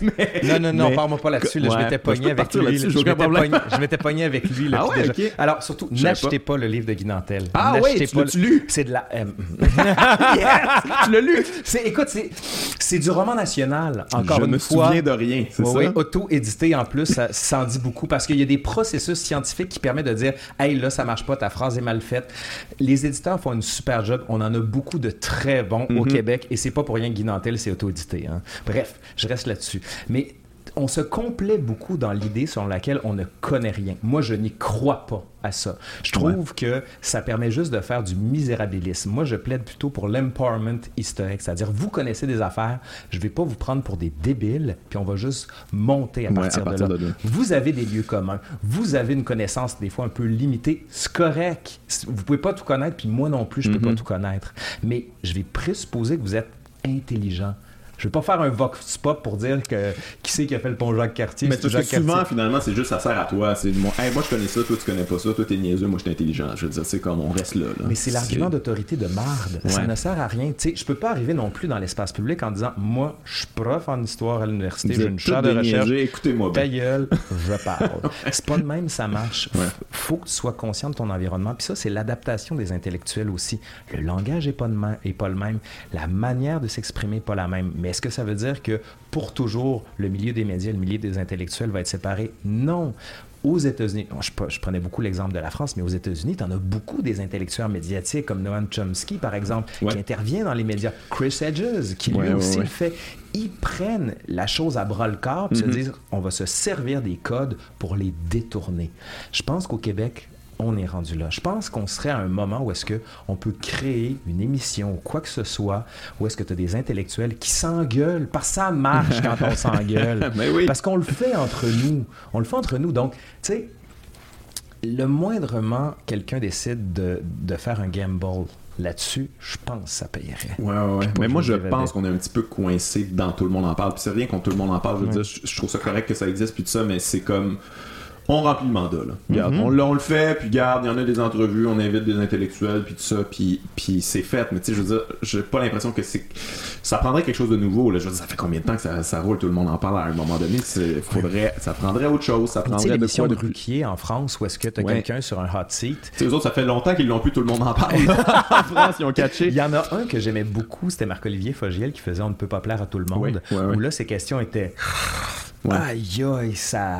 Il y en a beaucoup d'émissions comme ça, quand même, en France. Là. Ah ouais, mais il faudrait que ça le fasse, ça. Ouais, ben écoute, je veux dire, c'est c'est pas évident de faire passer des, des, projets au Québec parce qu'on est c'est comme c'est ça c'est un petit marché il y a pas beaucoup de il y a pas beaucoup de, canaux qui vont prendre ces risques là qui ont les moyens mm-hmm. financiers de prendre ces risques là d'où YouTube. Ben, c'est là que c'est en train de changer puis tu le vois moi ça me fait capoter puis je me dis c'est c'est là qu'il faut investir puis là là j'apprendrai rien aux gens qui regardent sur YouTube mais YouTube est en train de se positionner pour devenir la nouvelle télé. Ils ont lancé le YouTube Premium, Premium mm-hmm music puis toute cette affaire-là. Fait que tu le sens que. ils ont compris, là. Oh, oui, mais comment ça se fait? Que nous autres, on n'a pas compris? Comment ça se fait que les investissements qu'on fait en télé par la Sodec ou Téléfilm Canada, c'est juste pour la télé ou les films? Maintenant, ben, il n'y a pas de fonds pour YouTube ou pour développer quelque chose. Mais ben, je pense que c'est important de, de, justement, toi puis moi, faire ces affaires-là. Ça va se faire par en dessous, ça va se faire par la base, puis je pense que ça va finir par. Euh, ça va, ouais, ça va, se rendre, ça va se rendre aux gens éventuellement. Euh, ça va se rendre aux instances euh, qui, qui, décident. Je, l'espère, je l'espère. Mais, mais oui, tu as raison je veux dire, à un moment donné, il va falloir allumer. juste, la, juste la game du podcast, là, aux mm-hmm. États-Unis, ça fait longtemps qu'ils ont compris. Là, Joe Rogan, le podcast de Joe Rogan, c'est. Euh, il, il fait plus d'argent que l'animateur radio le bon, plus là, populaire. Tu parles d'argent, non, mais je te... non, mais c'est parce que c'est ça que ça parle, c'est ça qui parle aux gens. Là, puis je veux dire, non, mais c'est juste pour mettre en lien Ah ouais. la popularité. Là. Puis on Ah parle ouais. de lui, il a commencé ça sur YouTube avec pas de moyens, puis C'est ça. ça. Puis c'est des, c'est des longues entrevues de trois heures. Puis euh, tout le monde euh, il disait comme ça fonctionnera pas, ça intéressera pas les gens. Il, crème finalement il est numéro un là. Il est numéro un, ça intéresse les gens. À un moment donné, il va falloir allumer. faut euh, surtout pas faire du mainstream. Surtout. Moi, en fait, tu vois, la, la chaîne YouTube, quand je l'ai lancée, mon matériel, je le maîtrisais pas pantoute. Mon micro, il marchait pas. Ouais, j'ai, ouais, pris le micro de la caméra, ça sonne cacane. L'autofocus arrête pas de merder. Puis je me suis dit, ça marchera pas. Sauf que mon sujet, c'était l'histoire du caca. Fait que j'ai fait l'histoire du caca pendant 17 minutes. Écoute, ça a marché, mais vraiment, puis c'est encore aujourd'hui la capsule qui marche le plus. Fait que j'ai fait la suite, l'histoire du pipi. mais mais tu sais, on dit, ah, il va dire des niaiseries. Non, vraiment. Puis le pire, c'est que c'est vraiment intéressant parce que tu dis d'où ça vient le fait qu'il y ait des toilettes pour les femmes puis des toilettes pour les hommes. Parce qu'avant, ça se passait ensemble. Puis il n'y avait pas de cloison. Fait qu'on chiait l'un à côté de l'autre. Fait que tu sais, quand il y a l'histoire de Sochi, où est-ce que tu avais des toilettes Ouais, alignées ouais, les ouais. uns à côté des autres, on dit, oh my god, ils savent pas res- respecter les bases de l'hygiène publique. Ben avant, c'était de même. Puis ça révèle, tu sais, le quotidien, l'ordinaire, qui sont des événements de faible intensité, mais qui finalement nous définissent en tant qu'occidentaux. Puis j'insiste occidentaux parce que c'est pas le propre du Québec de ce point de vue-là. Fait que la technique, là, là, je regarde une super belle technique, le son est Ouais, super, ouais. l'image est écœurante. Ah, puis on a, on, on a gossé quand même pas mal. Là. Je le sais, moi Ouais, c'est pas évident. Mais t'as pas besoin de ça. Ouais, on s'en Euh, fout moi, un peu. écoute, j'en ai beaucoup regardé des YouTubers qui m'expliquaient, ils me disaient Gear doesn't matter. Tout le temps, il dit ton matériel, on s'en fout. Pogne ton iPhone, prends un micro-cravate à 20$, c'est assez si t'as quelque chose d'intéressant Mhm. à dire. Ouais. Les gens vont t'écouter. Puis faites-le à maison, sérieux. Là, si vous avez envie de le faire, faites-le parce que ça, ça marche. Ouais, ouais, vraiment. Si vous avez quelque chose à dire, évidemment. tu Oui, contrairement à toi. Moi, j'ai des conseils de maquillage aujourd'hui. Mais d'ailleurs, je pense qu'on fait un tuto beauté. On fait ça plus tard. Mais hey, tu me fais penser, juste, euh, avant que je l'oublie, tu parlais de, de l'histoire du caca. Je sais pas si t'en parles dans tes, dans tes capsules, mais t'as-tu vu ça? euh, je, si- je pense que c'est Bill Gates qui Mhm. développe en ce moment une toilette, une espèce de toilette sans eau. Euh, une espèce de toilette là, qui désintégrerait le caca parce que c'est un gros enjeu dans le monde quand même. Euh, non, non, mais c'est plein de gens qui n'ont pas oui. accès, puis je veux dire, ils sont malades. Il y a des gens qui meurent. Moi, je me rappelle Ouais. pas c'est quoi le nombre de gens qui meurent à chaque année à cause du caca, mais c'est quand même épouvantable. Fait que, en ce moment, ils essaient de, de trouver un moyen là, de, de- une toilette sans eau. euh, puis c'est quand même hallucinant qu'on chie dans de l'eau potable. Potable. Ben oui, mais ça, t'en avais. Dans, Moi, j'avais fait une joke là-dessus, mais séquence. ouais. C'est comme, mais c'est hallucinant quand même. Ouais. Pourquoi quand on n'a on n'a pas pensé à ça, on n'a pas trouvé d'autres moyens que ça? Ben, Fou, là. les excréments faisaient peur dans l'histoire, mais plus encore tuaient parce que les miasmes Ben qui oui. se dégageaient de ça pouvaient carrément mettre des gens knock-out. Donc, toute l'histoire de l'urbanisme en Occident, ça a été comment on peut éloigner le plus possible et. Tu sais, la ville souterraine dans laquelle se passent tous les égouts, ça, c'est comme ça qu'on a construit la civilisation urbaine qui est la nôtre. Puis, à l'époque médiévale, Londres s'est construit sur l'idée qu'il faut, fallait évacuer les déchets. Puis, t'as encore des rues qui s'appelaient Shit Street, parce que c'est là qu'on accumulait toute la, la marde que les gens faisaient à gauche et à droite. Et ce qu'on faisait pour être sûr que les, on la ramasse, on lâchait des cochons dans la ville. Les Oh cochons, c'était les. God. Pourquoi tu, non, mais pourquoi tu penses que les cochons sont considérés comme la créature du diable et leur chair est non comestible? Parce que c'est le cochon qui mangeait le caca.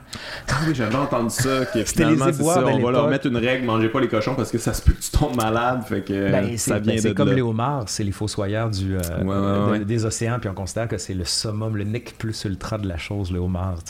On a comme un rapport très, très bizarre. Puis, bon, sais, je te disais, l'histoire, ça sert à rien. C'est pas vrai. C'est que ça sert à se libérer aussi. Il y a ben, le très grand livre que tout le monde a lu ou presque, Sapiens, de Yoav Ouais, je l'ai pas lu encore, mais je- on, il y a cette séquence qui est magnifique où est-ce qu'il dit, il dit l'histoire ça sert à se libérer pour preuve le gazon. Allons à Laval. Les gens ont plein de gazon devant chez eux. Mes parents qui sont à Sainte-Foy, ils ont un gazon devant chez eux. À quoi ça Ils sert? savent pas pourquoi. À fucking rien. Fait que tu reviens dans l'histoire puis tu te rends compte que c'est en Angleterre, à l'époque médiévale, que les gens qui avaient tellement de l'argent, les aristocrates donc, avaient des terres en général où on cultivait sur des serres, mais devant le château, pour bien montrer le degré de richesse qui était le nôtre, on mettait de magnifiques terres avec du gazon pour dire regardez, moi j'ai tellement d'argent, je fais rien avec. Ah ouais. Fait que là aujourd'hui, Ben, c'est là, encore ça. c'est encore. Oui, non, mais C'est encore ça. mais ce qui est beau, mon comment ça se fait qu'on construit avec un espace devant qui ne sert à rien, Mhm. considérant qu'on a des problèmes d'espace?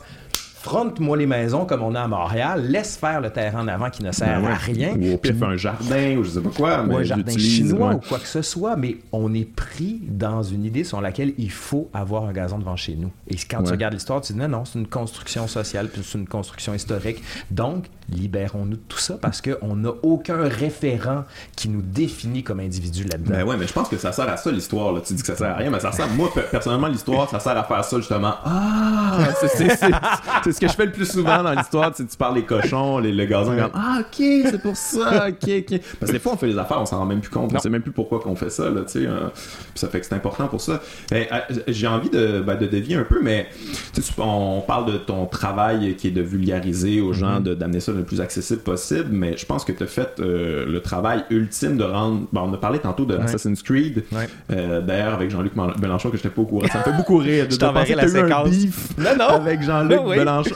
Puis en fait, ce qui me fait rire, c'est d'imaginer Jean-Luc Mélenchon jouer au Xbox, puis être Oh mon Dieu, mais qu'est-ce que c'est? Je suis la République! C'est moi! Ça me fait bien rire. Mais euh, comment c'est arrivé ça? Comment qu'on t'a approché Mm. euh, Ça a été quoi le processus avec lequel Comment qu'on t'a approché pour ça Puis, euh, puis est-ce que t'as apprécié Enfin, c'était-tu un T'aimes-tu les jeux vidéo en général ou, Oui, euh? oui, j'ai oui, beaucoup trop joué dans ma vie, là, d'ailleurs. Ah ouais. Je, je ne joue plus parce que je sais que c'est trop ça. chronophage. Je commence un jeu, puis je passe 20 heures, puis je Ouais, oh, ouais, j'ai le même problème. Qu'est-ce qui s'est passé? Mon ouais, dernier, c'était Civilisation. Ah non, non, ouais, c'est ça. Mais tu vois, ça, ça s'est passé de manière un peu très bête parce que, contrairement à certains de mes collègues, j'ai un site internet où je séquence tout ce que je fais. Il est autant en anglais qu'en français. Et Ubisoft Montréal m'écrit pour me dire ben écoute, on est en train de développer un jeu sur Paris au 18e siècle. On cherche un spécialiste. Là, je comprends tout de suite, c'est Assassin's Creed. Mhm. Puis il me dit si ça vous intéresse, ben il faut signer un accord comme quoi vous n'allez pas révéler ce qui va se faire. Fait que là, je signe l'accord. Puis ils me disent maintenant, vous êtes consultant pour Assassin's Creed Unity, qui est un jeu qui se passe pendant la Révolution française. Puis ils me disent dans trois semaines, tu donnes une formation à Toronto de 6 heures sur. Écoute, ils m'ont donné les thématiques. J'ai regardé, j'ai fait Ah, vous êtes fous. Je dis, je n'ai pour 75 heures. Fait que je monte tout, des séquences de films, des, euh, des images. Tu sais, vraiment, là, ultra condensé. J'arrive là-bas. je te dis que mon anglais était rendu un petit peu plus boiteux à la Ouais, cinquième ouais. heure. Puis à un moment donné, je vois que les dessinateurs, j'aurais pas le temps de tout leur donner. C'était toute l'équipe créative, puis je leur ai dit, gardez. Je dis, là, là, vous vous n'êtes pas des historiens, vous ne le deviendrez pas après ça. Tout ce que je veux, c'est que vous compreniez, puis vous sachiez, vous soyez capable d'improviser à la manière du 18e siècle. Tu sais, des fois, dans le jazz, à un moment donné, tu as un thème connu. Ouais. Tu dis, ah, ça, ça me dit quelque chose. Ben, essayez de faire ça. Ouais. Fait qu'à force de les bombarder d'images, leur expliquer comment était le corps, comment était l'hygiène, comment vivaient les gens, leur ressenti, c'est ça que je voulais leur donner. Puis après ça, je suis revenu à Montréal. Là, ils m'ont dit, bon, ben, on aimerait ça que tu nous fasses une dissertation sur tel truc, tel truc, tel truc. Là, on a une encyclopédie dans le jeu. Résume-nous Marie-Antoinette en du 12 job, lignes. là. Non, non, non, non. Puis tu sais, c'était... Puis à un moment donné, moi, ça m'a fait capoter parce que celui avec qui je travaillais, c'était Maxime. Puis il m'écrit, il me dit là, on a un débat à l'interne pour savoir si la guillotine était sur devant Notre-Dame de Paris. Là, je fais comme, garde. Selon moi, non. Je vérifie. Fait que je dis combien de temps tu me laisses pour vérifier? Il dit je te laisse deux heures. Je fais fine. ok. Fait que là, j'appelle à gauche et à droite tous mes collègues en France, au Québec, pour leur dire est-ce que vous avez déjà croisé à un moment, même juste un, Mm. la guillotine qui était devant Notre-Dame? Tout le monde est formel non. Fait que là, j'appelle, je fais non, ok, ça, tabarouette. Parce que le jeu avait été leaké. Puis ils se disent, on va sortir une bande-annonce tout de suite. Fait que la bande-annonce d'Ubisoft sort quelques heures après, puis tu vois la guillotine qui tombe Ah ouais. devant Notre-Dame. Fait que l'image sont- est fausse. Ils Ils savaient. sont-tu fait critiquer là-dessus ou c'est juste toi qui le sais, ça? Il y, a, finalement? il y a bien des affaires, c'est juste moi qui le sais. Mais tu sais, quand Ouais, le jeu est sorti après la controverse, t'as du monde qui disait Ah, le jeu des 7 erreurs dans Assassin's Creed Unity. Fait qu'il y a du monde qui disait Ah, voici les 7 erreurs que j'ai trouvées. Moi, je leur ai répondu Moi, j'en ai trouvé 750 en une heure. C'est bon, ça. C'est ça l'intérêt de la chose, Ouais, parce qu'on peut le faire. Mais sincèrement, on s'en calisse des erreurs. Parce que moi, ce qui me faisait capoter, parce que j'ai vraiment donné beaucoup de conférences à la suite de ça, puis dans des écoles secondaires de Montréal, puis j'arrive dans une école de l'Est, majoritairement des, immigrants de première génération. Là, je leur dis, pour commencer, il y en a co- combien qui ont joué Assassin's Creed Unity? Les trois quarts de la salle lèvent la main. Je dis, gardez votre main levée. Je dis, je vous pose des questions, puis si vous ne connaissez pas la réponse, vous la baissez. Puis là, je dis, je vais vous nommer des révolutionnaires. Si vous les connaissez, vous gardez la main levée, sinon vous la descendez. Donc là, je commence. Danton, Marat, Robespierre, Brissot, Mirabeau. Les trois quarts de la salle gardaient la main levée. Fait que je fais, Oui, parce que c'est important de les connaître dans le jeu, tu sais. oui, mais c'est Ouais. là que tu vois que ils ont appris quelque chose. ils ont assimilé quelque chose. Moi, je trouve ça génial, ce jeu-là, pour ça. Donc, tu sais, les, quand on parlait de moyens d'atteindre les gens, ça, c'en est un méchant bon. Puis moi, j'ai joué à ce jeu-là, mais c'est vraiment un bon jeu. C'est un bon jeu à la base, mais en plus, c'est ça, c'est très riche. Oh, puis il faut que tu t'apprennes les trucs parce que c'est important dans l'intrigue, c'est important dans où tu, tu, savoir où tu vas, puis savoir ce que tu fais. Mais c'est vraiment, en tout cas, moi je trouve que je sais pas s'il y en a. Je, moi, je suis moins gamer qu'avant, je sais pas s'il y en a plein d'autres, mais, mais si on fait sur Londres, là, ils viennent sortir sur la Non, mais dans le sens que tu d'autres types de jeux qui, qui historiquement c'est comme euh, c'est quand même assez précis, je sais pas, mais je mm. trouve que c'est vraiment un beau moyen d'apprendre tout en, tout en s'amusant. Mais tu sais, nous autres, on a été beaucoup marqués par la génération des jeux vidéo aussi, mais il n'y avait pas ce genre-là. Puis les gens disent, ah, oh, c'est neuf les jeux vidéo. C'est neuf! 1950, les premiers jeux vidéo. Arrêtez, là. Ça a pris des années pour que le cinéma entre dans les universités, pour qu'on l'étudie comme médium. ça a été longtemps méprisé quand même. Là. Combien de temps ça va prendre pour que les jeux vidéo entrent dans les universités? Puis c'est pour ça qu'avec mon collègue français qui, euh, qui était à Paris-Sorbonne, on s'est dit à la suite de ce jeu-là, on va publier un livre. Fait qu'on a publié un livre pour expliquer ce qui était le vrai et faux là-dedans pour les gens qui veulent en savoir plus, au lieu qu'ils tapent sur Wikipédia. Mais plus encore, puis j'en suis tout à fait conscient, je mets mon titre là-dessus. Tu sais, je sais que c'est écrit professeur en histoire à l'Université du Québec à Trois-Rivières, puis mon collègue professeur émérite à l'Université Panthéon-Sorbonne, puis on légitime le jeu vidéo. Mm-hmm. Donc c'est une manière de dire aux jeunes, c'est correct puis nous aussi, on a aimé ça. Puis il y, a du stock à sortir de ça. Fait que si vos parents balaient ça du revers de la main, servez-vous de nous parce que ça peut légitimer. Puis ça, tu vois, le service à la collectivité que je fais, ça en fait partie, puis c'est ma job. Ouais, ouais, ouais. Parce que, en fait, j'ai l'impression que les, la, vision des gens euh, sur les jeux vidéo, c'est souvent, c'est violent, c'est, ça sert à rien, ça abrutit euh, les jeunes, puis tout ça. Ben oui, ça peut être ça, mais je veux dire, ça peut être complètement autre chose. C'est comme les films, euh, puis je veux dire, on parlait, l'argent c'est bien important là, dans le monde, mais les jeux vidéo, c'est plus, ça génère plus d'argent que, que Hollywood. Depuis 2002, depuis 2002, les jeux vidéo gagne plus d'argent que les films. Puis ça coûte cher faire des jeux là, puis ça génère plus d'argent, c'est quand même incroyable. À Montréal là, on a on une est la pépinière vraiment, on, donne quand même des crédits d'impôt, mais on est vraiment en train de développer quelque chose. Tu, sais, tu disais, du point de vue créatif, il se passe beaucoup de choses à Montréal. Il s'en passe vraiment beaucoup. Tu sais, puis c'est pas neuf, ça fait des années que ça dure. Fait qu'on a de quoi être fier d'un autre côté. Moi, quand je vais à l'étranger, puis je dis je viens de Montréal, genre, dans ma tête, c'est comme une, une lettre de noblesse, en quelque sorte. Je n'ai pas honte. Puis j'arrive conquérant en quelque sorte. Puis si on arrive, tu sais, quand je te disais l'empowerment historique, là, l'empowerment de ce qu'on est aussi, l'empuissancement, là, disons en français, c'est ça quand même. C'est pas L'empuissancement. Mais tu sais, on, a, on peut avoir une capacité juste d'être fier sans être, sans vouloir écraser qui que ce soit, parce que je pense pas que les Québécois sont de nature des gens qui vont écraser les autres. Non, puis euh, ben, c'est justement ça aussi. On a une espèce de nature un peu underdog, débrouillard, où on fait beaucoup avec peu. Tu sais, on est très bon là-dedans. Puis euh, ça sert dans beaucoup de domaines. Mais ouais, en télé. ouais, en télé, je veux dire, en, tout. Euh, mais oui, au niveau des jeux vidéo, là, je ne sais pas si les gens réalisent à quel point euh, c'est fou ce qui se passe ah, euh, fou, au Québec. Ben là, je, pense que je peux en parler parce que ce podcast-là va sortir un peu plus tard, mais pour la promo de mon, spectacle, je, fais un petit jeu vidéo. je, ouais, ouais, je fais un petit jeu vidéo. Puis, euh, moi, j'ai un ami qui, qui, a étudié là-dedans, un de mes meilleurs amis au secondaire, étudiant en jeux vidéo, puis après ça, il m'a transféré à des, gens qui. Euh, Sabotage Studio, que ça s'appelle. Ils ont fait un jeu vidéo qui s'appelle The Messenger. C'est comme ça connaît un succès phénoménal dans le monde en ce moment. Personne n'en parle, mais c'est à Montréal, c'est vraiment un excellent jeu. Puis euh, en fait, bref, eux euh, m'ont connecté avec un autre gars. Bref, on fait un jeu vidéo. on fait un jeu vidéo qui, euh, c'est un, peu un clin d'œil comique. C'est pas un gros jeu vidéo là. C'est comme c'est trois, trois tableaux. Puis t'as trois boss. Puis en tout cas, ben, mais c'est quoi qu'il faut que tu fasses? En fait, bah, je vais t'expliquer rapidement. Euh, tu choisis ton personnage tout d'abord. Ouais. Comme tu choisis ton, ton, personnage du public. Tu as quatre personnages. Tu as comme euh, t'as, genre le grand public qui finalement est un peu genre une espèce de couple style Florida. Là, le, du monde mainstream grand public. couple qui part en plein milieu d'un spectacle. Hein, ouais, genre eux autres. Là. genre eux autres. T'as le grand public, t'as un social justice, warrior, t'as un, un, un douchebag, puis t'as aussi un, un punk. Okay? puis là, tu choisis ton personnage. Puis euh, le but, c'est d'aller me délivrer. Je suis comme la princesse là, qui, a été, euh, qui a été muselée. OK? Puis euh, c'est ça, t'affrontes plusieurs boss. Euh, le premier boss, c'est un humoriste générique de base. Là, un espèce d'humoriste mainstream qui dit juste les pires jokes, mon oncle, sexiste, miso, tout ça. Faut que tu battes lui. Un coup que tu le bats, après ça, t'as le, une espèce de monstre polémiste où euh, c'est Richard Martineau puis Sophie Durocher, un monstre à deux têtes. Un coup, tu leur coupes la tête. Il y en a deux autres qui Ouais, c'est ça. c'est Eric Duhem, Mathieu Bock-Côté. Puis bref, en fait, quand tu tues lui, t'as le boss final qui est le monstre du show business, euh, qui a des grosses tentacules, puis ça, puis un coup que tu bats ça, tu l'as pas incarné le show business? Non, je peux pas. non, je, je, je, suis pas très. Je suis pas, si showbiz que ça, Laurent.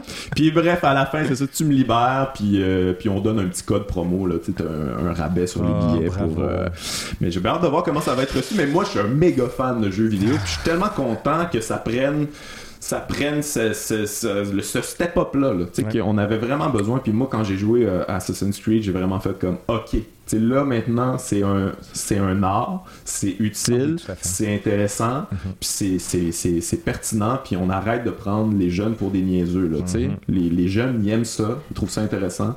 Fait que, fait que bravo d'avoir participé à ça. Est-ce que tu, tu euh, est-ce que tu vas participer sur euh, d'autres jeux vidéo? Non, non pour l'instant j'en ai pas d'autres mais tu sais moi je en ce moment, j'essaie de gérer ma carrière d'une manière où est-ce que je dis, je me fais, je fais jamais deux fois la même chose. Donc, j'ai écrit sur un sujet, je fais autre chose. Chose qui est pas du tout commune chez les universitaires. La plupart du temps, c'est que tu prends un sillon puis tu le creuses pendant 30 ans. Moi, ça me déprime. Donc là, j'essaie de faire autre chose. tu vois, c'est pour ça, regarde, tu as les deux livres à côté. Là, j'ai, essayé le roman historique. C'est fait. Je vais essayer autre chose après. Le but, c'est de jamais. Tu as des checklists, là. T'es comme ça, c'est fait. Ça, je fais ça. Oui, carrément, pour voir c'est quels sont les tous les facteurs de transmission possibles pour l'histoire. Donc, éventuellement, un documentaire, j'aimerais se réaliser, réaliser écrire un film, etc.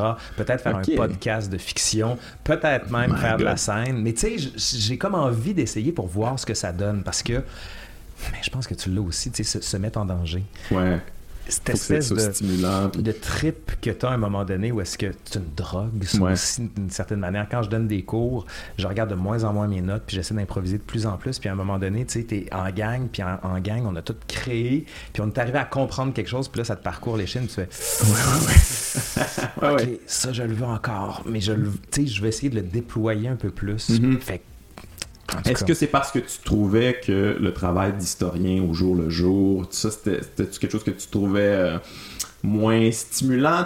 en fait, c'est quoi un, historien là, au jour le jour? Qu'est-ce que ça fait? C'est où que tu fait tes recherches? Euh, tu utilises-tu Google? me ah, ça. C'est le meilleur. Mais non, je voilà, c'est fait. Pas Google, Alta Vista. Parce qu'on est plus. ah, ok, ouais. Mais non, en fait, la manière dont ça se passe, un historien, ben, tu le sais, tu as des amis historiens aussi, Camille, qui, qui mm-hmm. travaillent magnifiquement bien.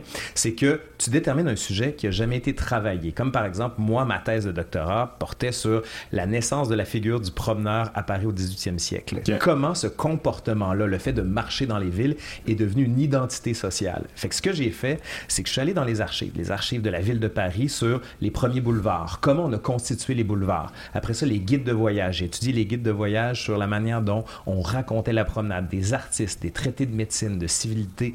Fait que tout ça, tu croises ça, puis t'en arrives à développer une thèse. Une thèse, c'est comment on passe d'un point A à un point B. Puis tout ça, c'est de l'organisation intellectuelle pour mettre ça en, place, pour arriver avec quelque chose de neuf. Ça peut paraître ultra complexe, mais, ça sert. Mais ça sert beaucoup, puis ça sert à... Parce que, tu sais, on dit souvent que l'histoire, c'est ce qui s'est passé. C'est pas vrai. Le sais-tu ce qui s'est passé en 1562? Moi, je le sais pas. Puis on n'a aucun moyen de le savoir. le seul moyen, c'est les traces que les gens ont laissées. Et un historien, ce qu'il fait, c'est qu'il... Tu fais des liens, puis euh, tu, tu, départages le vrai Oui, mais ça peut être problématique. Imagine, on est en 2250, OK? Puis on demande à des étudiants, je veux que vous fassiez un travail sur la politique canadienne des années 1980-1990.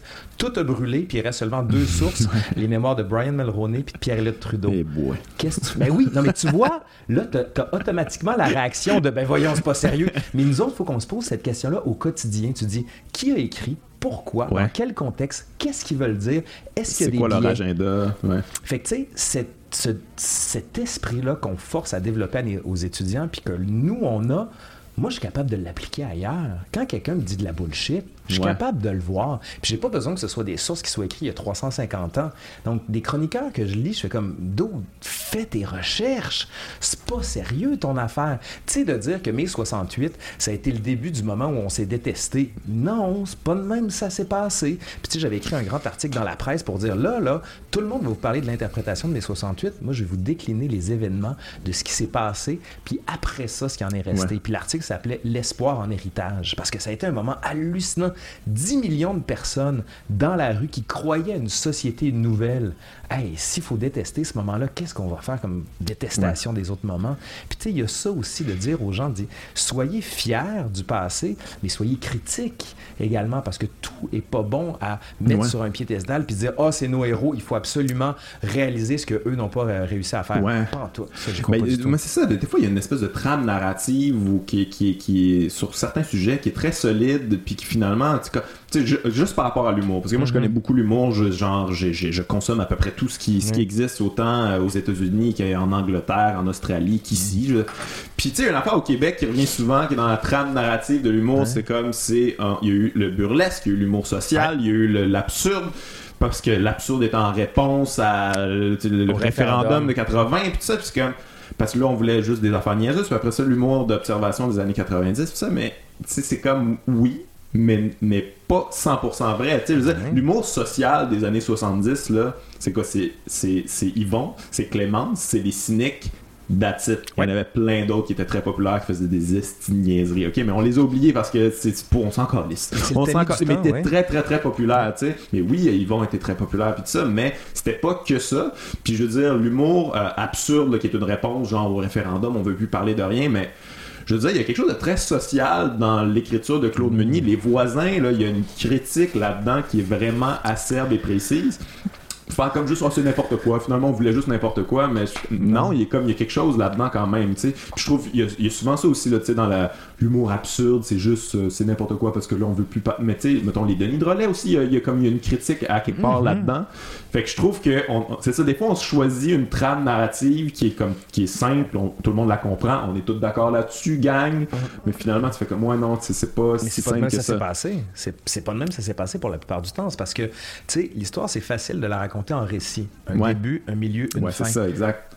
il y a beaucoup de nuances. Si ça fonctionne, non mais regarde, prenons la logique. Si ça fonctionne comme ça, où est-ce qu'on s'en va? Le sais-tu? Moi, je le sais pas. J'en ai aucune idée de la suite des événements. Mais si l'histoire nous enseigne quelque chose, ça veut dire qu'on va connaître la suite. Je n'en ai aucune idée. Donc, arrêtons de penser l'histoire en continuité. C'est-à-dire, c'est que tu prends un point, puis tu vas à l'autre point, puis ça suit comme ça. L'histoire, c'est une série de tranches qui se superposent les unes aux autres. Fait que moi, je dis, au lieu de regarder en ligne, je vais regarder une tranche avec toutes les lignes qu'il y a eu dans ce moment-là. Puis ces tranches-là sont aussi référentielles, aussi importantes que celles qu'on a déterminées comme étant le fil conducteur puis tu sais, quand on dit en ce moment, avec tout ce qui se passe au Québec, on dit on est en train de relire l'histoire. On relit pas l'histoire. On regarde des moments qu'on n'avait pas regardés, puis qu'on pensait qu'ils étaient inutiles parce que l'Église nous a dit que c'était pas important. Donc l'histoire, il n'y a rien de plus contemporain. Tu sais, depuis une vingtaine d'années, on fait des gay and lesbian studies parce qu'il y a une montée Des, euh, des mouvements sociaux. Là, on a fait l'histoire des trans. On fait le mouvement altermondialiste, puis on se rend compte que la mondialisation, ben ça date pas d'il y a 50 ans. Mm-hmm. Tu sais, les questions qu'on se pose actuellement, L'historien va dire on se calme, là. Ça existe depuis longtemps. L'historien, il va, quand il y a quelque chose de neuf qui arrive, il va dire on se calme. c'est à ça qu'on sert aussi d'une certaine manière. Puis la manière dont tu as raconté l'humour, tu viens de le faire, tu vois, en 3-4 minutes, c'est ultra efficace. Mais on a envie de dire, ben, c'est plus complexe ben oui, c'est ça, exactement. Mais entre toi puis moi, là, si nous invite, toi puis moi, sur un plateau télé pour raconter l'histoire de l'humour, toi, tu vas passer beaucoup mieux. Parce que tu vas dire, pour, pour d'autres raisons, mais aussi parce que tu es efficace puis tu es plus rapide. Alors que moi, je veux dire, écoutez, c'est plus complexe que ça parce que, bon, il y avait les cyniques, mais ils étaient minoritaires par rapport au volume. Donc, faut nuancer la chose. Oui, exact. Ouais, ouais. C'est... Ouais, on n'a pas le choix de. ouais, tu parlais euh, tantôt que ben, les historiens sont de plus en plus à l'avant-plan. Ben, dans, les dernières, euh, dans les derniers mois, en fait, il, y a eu beaucoup de, il y a eu beaucoup de polémiques où les historiens ont été important. Bon, tu as parlé de la Canada, puis il y a eu Slav, puis le déboulonnage de statues aussi. Est-ce que tu vois ça positivement, cette espèce d'intérêt-là pour l'histoire, ou, c'est un intérêt comme qui est par ricochet à non, quelque part? Non, non, c'est déterminant parce que ça permet d'analyser deux trucs, l'histoire et la mémoire. Puis les, on confond les deux. Tu sais, as dit histoire, mais c'est pas de l'histoire, c'est de la mémoire. C'est ce dont on veut se rappeler comme peuple, comme nation, comme province, comme pays, peu importe. Là.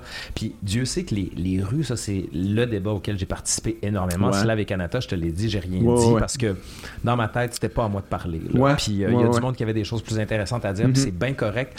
J'ai beaucoup parlé dans mon cercle à moi avec des gens de mon cercle. J'ai évolué, puis je suis content de pas avoir parlé parce que je pense que j'aurais dit des, c'est important de parler d'un souper. oui, non, non, non, mais c'est vrai. Mais tu sais, sur les statuts, ça, ça fait longtemps que j'ai réfléchi, puis j'ai, c'est pas un, truc gossé sur un coin de table mm-hmm. que je peux te sortir. Mais, tu sais, tout le monde dit quand on va enlever Amherst, quand on va enlever, euh, je sais pas, Dorchester ou quoi que ce soit, on enlève notre mémoire. Puis j'avais entendu euh, Marie Grégoire qui avait dit on est en train de javeliser l'histoire. J'ai envie de dire, premièrement, prends un cours d'histoire, tu vas savoir ce que c'est. Puis deuxièmement, c'est pas du tout ça, parce que c'est pas de l'histoire, c'est de la mémoire. C'est pas parce qu'on enlève le nom de Amherst qu'on évacue ce qu'il a fait dans l'histoire québécoise. C'est juste que, comme peuple, on n'a pas envie de se rappeler ça parce que ça mm-hmm. divise. L'histoire, c'est pas celle juste des Français francophones qui ont construit une nouvelle France glorieuse contre les Britanniques. C'est pas vrai. De la même manière que les, Autochtones n'ont pas été juste oppressés, ils ont été oppressés. Oui, ils l'ont été, mais il faut quand même que ce soit reconnu. Puis on a un problème véritablement avec les Autochtones, puis avec... Ben oui. Ça vient, selon moi, d'une idée très simple, c'est qu'on considère que le, peuple québécois a été oppressé par les Britanniques. Donc, en étant oppressé, on ne peut pas oppresser nous-mêmes. Mais voyons. Non, non, mais eux autres, ils nous ont fait mal. Moi, c'était juste parce que je voulais m'en occuper. Ben, c'est un symbole colonisateur, mon grand. pas, tu peux faire une colonisation intérieure. Ça existe. Puis en ce moment, c'est qu'on est dans l'idée, voyons, on est tous stunned un petit peu. Il faut qu'on se déboulonne notre propre cerveau en se disant, attends, l'histoire qu'on nous a racontée, c'était-tu de la merde? Oui! C'était de la merde! oui. puis justement, puis il faut être les premiers à redire. C'est très jovialiste, la manière de raconter l'histoire oh au Québec. C'est comme, hey, on, euh, Cartier est arrivé ben smart, c'est mis avec les Indiens, puis c'est comme, ouais, c'est Pas, il y a de la violence là-dedans. le Canada. Come on, là. Tu sais, quand il y a eu l'histoire de Canada de Story of Us, il présente Champlain comme un gars dégueu qui ressemble à rien. Il évacue les Acadiens en deux secondes. Les Amérindiens, pas les Amérindiens, les Autochtones, excuse-moi, sont à peine salués au passage. Tu fais, come on, la gang, là. Je sais que c'est pro-Canada anglais, mais si vous voulez faire un pays, incluez quand même le Canada français. Mais il disait, ouais, mais vous savez, c'était pas le même public. c'est très drôle parce que tu dis, au Canada français comme au Canada anglais, c'est pas la même personne qui a découvert le Canada. D'un côté, c'est Jacques Cartier en 1534, puis de l'autre, c'est 30 ans avant, c'est John Cabot.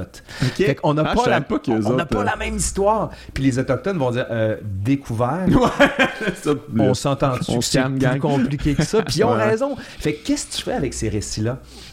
Lequel tu choisis? Ben, t'en choisis aucun, puis tu dis voici comment est racontée l'histoire. Voici ben, ce qu'on connaît. Comment on raconte notre histoire, ça raconte notre histoire? c'est vrai. Puis le fait qu'on a que ce soit problématique, tu sais, le je me souviens, personne ne sait d'où ça vient. c'est quoi ça? Mais je l'avais entendu, mais je... C'était sur le. Ben, j'avais fait ma capsule là-dessus. C'était sur le fronton du Parlement qui a été fait par Eugène Étienne Taché. Puis c'était un je me souviens pour se souvenir de tous les grands personnages qu'il devait avoir. Il y en a qui ont dit après ça que ça a été un poème qui a composé, qui aurait été Je me souviens que ah. je suis né sous le lys et que j'ai grandi sous la rose. C'est beau, mais c'est faux. C'est pas du tout comme ça. Ok, ok, ok.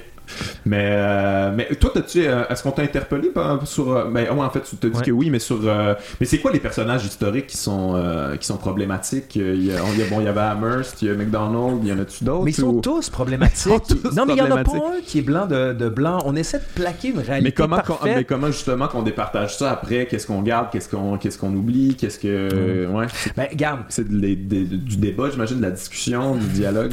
Tu vois, dernièrement, il y a un livre qui vient de sortir sur Montcalm qui s'appelle euh, de Dave Noël sur Montréal, euh, voyons, Montcalm, général américain. Puis il déboulonne l'idée sur laquelle Montcalm n'était pas intéressé par le Canada, c'était un mauvais soldat. Il dit non, non, non, c'est pas de même, ça s'est passé. Fait que le méchant est en train de devenir finalement quelqu'un de bon parce que c'était facile pour les Québécois de se dire ouais, mais si on a perdu, on a perdu. ça, c'est important, on dit on a perdu même si on n'était pas là. Si on a perdu, c'est à cause d'un doute français qui comprenait pas comment nous on marchait ici, donc c'est de sa faute. on plaque les choses sur quelqu'un. Tous les personnages des fois, sont ça un peu peut problématiques. nous empêcher de nous émanciper aussi, là, de se libérer de ça, puis de devenir qui on veut être vraiment. Là. Tu sais, des fois, j'ai l'impression qu'il y en a qui s'enferment dans l'histoire. Bon, tu sais, il y a eu toute l'affaire du, euh, du crucifix à l'Assemblée nationale. Je sais pas c'est quoi ton opinion là-dessus, mais des qu'il fois, je veux sorte, dire, on sorte sent, on, se- on, on, on, on traîne justement un crucifix, oui, oui, on oui. traîne une croix. C'est comme, hey, débarrasse-toi de ça. Là. C'est pour faire la joke, c'est vraiment de la mauvaise foi en ce moment qu'on fait tout. Ouais, ouais, vraiment. Mais ça n'a pas de bon sens. L'histoire, ce n'est pas un poids que tu traînes sur tes épaules. Je te le, on le dit depuis tout à l'heure, c'est un symbole de liberté. Ce à quoi pourraient répondre mes détracteurs qui disent oui, mais l'histoire, ça sert à constituer un récit qui nous lie les uns aux autres. Et si le récit est explosé et multiculturel et que tout le monde va y chercher sa part, on n'a plus de référent commun. Donc, comment tu fais avec le balancier pour gérer l'un et l'autre? Dans ma tête, ça, ça se peut, Ouais. mais c'est un discours complexe. Ouais. C'est un dis- discours qui demande d'être réfléchi, puis ça ne demande pas un chroniqueur à 7h30 du matin qui va dire qu'on va y javeliser l'histoire. Non, parce que là, tu nuis au débat, puis t'empêches d'avoir un esprit critique parce que c'est pas ta job. Ouais, fait que lâche le micro puis dis ça me regarde pas. Tu sais, moi, si tu me Ouais. demandes de parler des paradis fiscaux, je peux faire semblant de, de te révéler tout ce qu'il y a dans Alain Deneau, mais t'es bien mieux de l'inviter lui, Ouais, ça va ouais, être mais plus fun. ça. Mais sais, moi aussi j'ai mon opinion là, mais comme euh, pas, les faits, il n'y aura pas beaucoup là-dedans. ça va être très euh, de base, mais ouais. genre je suis pas d'accord. Mais ça sert à quoi de faire ça? Mais ça sert pas à grand chose, tu sais, je veux dire. Euh, Mais alors, prenons aussi la, la posture inverse. Toi, qui es une personnalité publique, qui a des idées quand même assez, pas arrêtées, mais assez développées sur certains trucs, puis c'est ce que tu fais dans ton spectacle, tu te sers en certaine, d'une certaine manière de ta renommée pour influer le cours, Mm-hmm. ce qu'ils font, ce qu'ils pensent faire aussi de leur côté. Sauf que de certaines personnes nuisent plus qu'autre chose à ce qu'ils pensent être l'ouverture de l'esprit. Je citerai pas de nom, là, parce que je l'ai dit de manière assez indirecte. euh, Ouais, ouais, non, mais je comprends ce que tu veux. Mais tu sais, en fait, tu sais, moi, là, puis souvent, là, on, on, on m'en revient avec ça. Ces chroniqueurs-là me disent, ouais, mais on fait la même affaire. On fait la même affaire. Mais non, on fait pas la même affaire. Moi, je fais de l'humour, ok? Oui, c'est démagogique de l'humour, ok? Mais c'est ultra démagogique. Je veux dire, je vous emmène où que je veux par des espèces de stratagèmes de manipulation, ok? Mais le but, c'est qu'on rit, c'est que, en même temps, je passe mes propos, puis il y a Évidemment qu'il n'y a pas beaucoup de nuances dans un spectacle d'humour, ok? Je veux dire, je, je- je le fais le plus possible, mais ça reste quand même dirigé. Là. C'est, c'est une heure et demie de spectacle, puis euh, le but, c'est qu'on on rit, puis qu'on ait du fun, puis que ça, ça se tienne, ok? Mais la nuance, je la fais plus justement dans des podcasts comme ça, où que je peux vraiment plus euh, nuancer mes idées, mais sais, quand je fais un spectacle d'humour, je suis pas en train de me dire comme là, là, je vais, le- les influencer, ils vont penser comme moi. Après, je pense que c'est souvent ça le problème des chroniqueurs, c'est que c'est ça leur but. Leur but, c'est c'est- c'est justement de manipuler les gens, les amener de leur côté pour, euh, pour vendre la copie, pour vendre du clic et tout ça. Je pense que c'est ça le, le problème un peu plus. Puis tu penses carrément qu'ils se disent je manipule? Euh, oui. Parce que c'est Oui, gros. oui, oui, oui. c'est- Pour vrai, oui. Ok. Tu sais quoi, je vais, je vais, je vais te donner un Ouais. exemple très concret euh, que je, je le sais que c'est de la manipulation.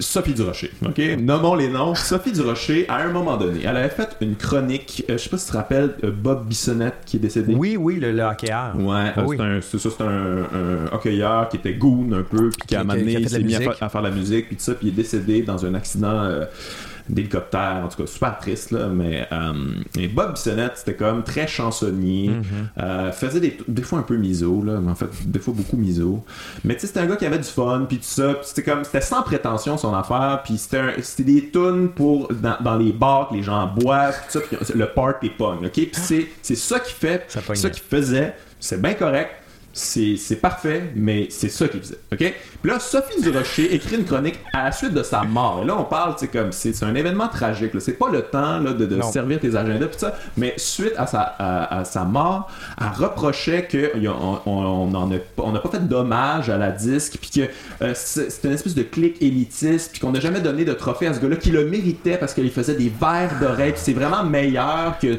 que toutes les espèces de plaignards qui font de la musique.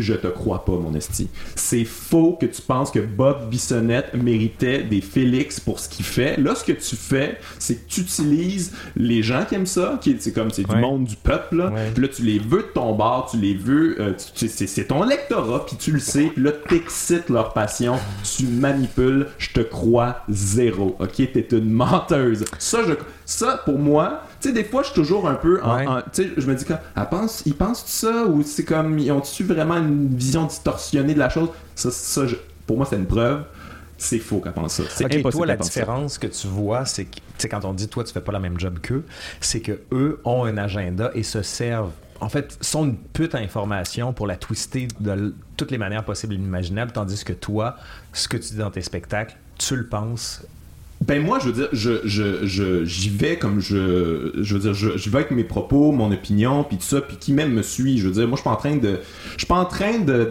d'aller plaire à un certain public, euh, euh, aller essayer d'exciter les passions d'un certain public pour les, les, les, ramener de mon bord. Je pense que c'est eux, c'est ça qu'ils font finalement. Tu sais, comme ils un certain lectorat parce que euh, c'est au niveau monétaire finalement ils veulent des clics ils veulent des partages ils veulent euh, ils veulent continuer à être des, des, des chroniqueurs vedettes. Moi il y a quelqu'un qui me dit ça à un moment donné puis je révélerai pas son nom parce que c'est comme mais... diffamation. Non non non mais c'est juste que c'est euh, c'est par rapport à Richard Martineau ok? Il était euh, tu sais lui il était dans le voir avant ouais. était comme plus de gauche oh, oui, on, à l'époque on lisait puis là quand il s'est fait engager au journal de Montréal euh, il s'est mis à s'est mis à, faire ses chroniques un petit peu plus euh, populistes puis les premières chroniques qu'il a faites sais, après ça, il y avait beaucoup, beaucoup de réactions. Il a, autant négatives que positives. Puis lui, là, il a fait comme, hey, moi, je je suis pas à l'aise là-dedans. Là. Il est allé voir ses boss, c'est comme, ça fonctionne pas. Il y a beaucoup de commentaires négatifs, puis tout ça. Puis je, je pense pas que pense pas que ça marche, tu sais. Et le boss a fait comme, non, toi, là, tu t'occupes pas de ça. Ta job, c'est d'être une vedette. Il faut que tu sois une vedette. Puis c'est ça ton travail. Puis c'est comme, good. Puis depuis ce temps-là, c'est ça qu'il fait c'est pas important là, son opinion, son propos. c'est important d'être une vedette, de générer du clic négatif ou positif. C'est ça leur job à ces chroniqueurs-là, être des chroniqueurs vedettes. Fait qu'est-ce que tu fais avec ça?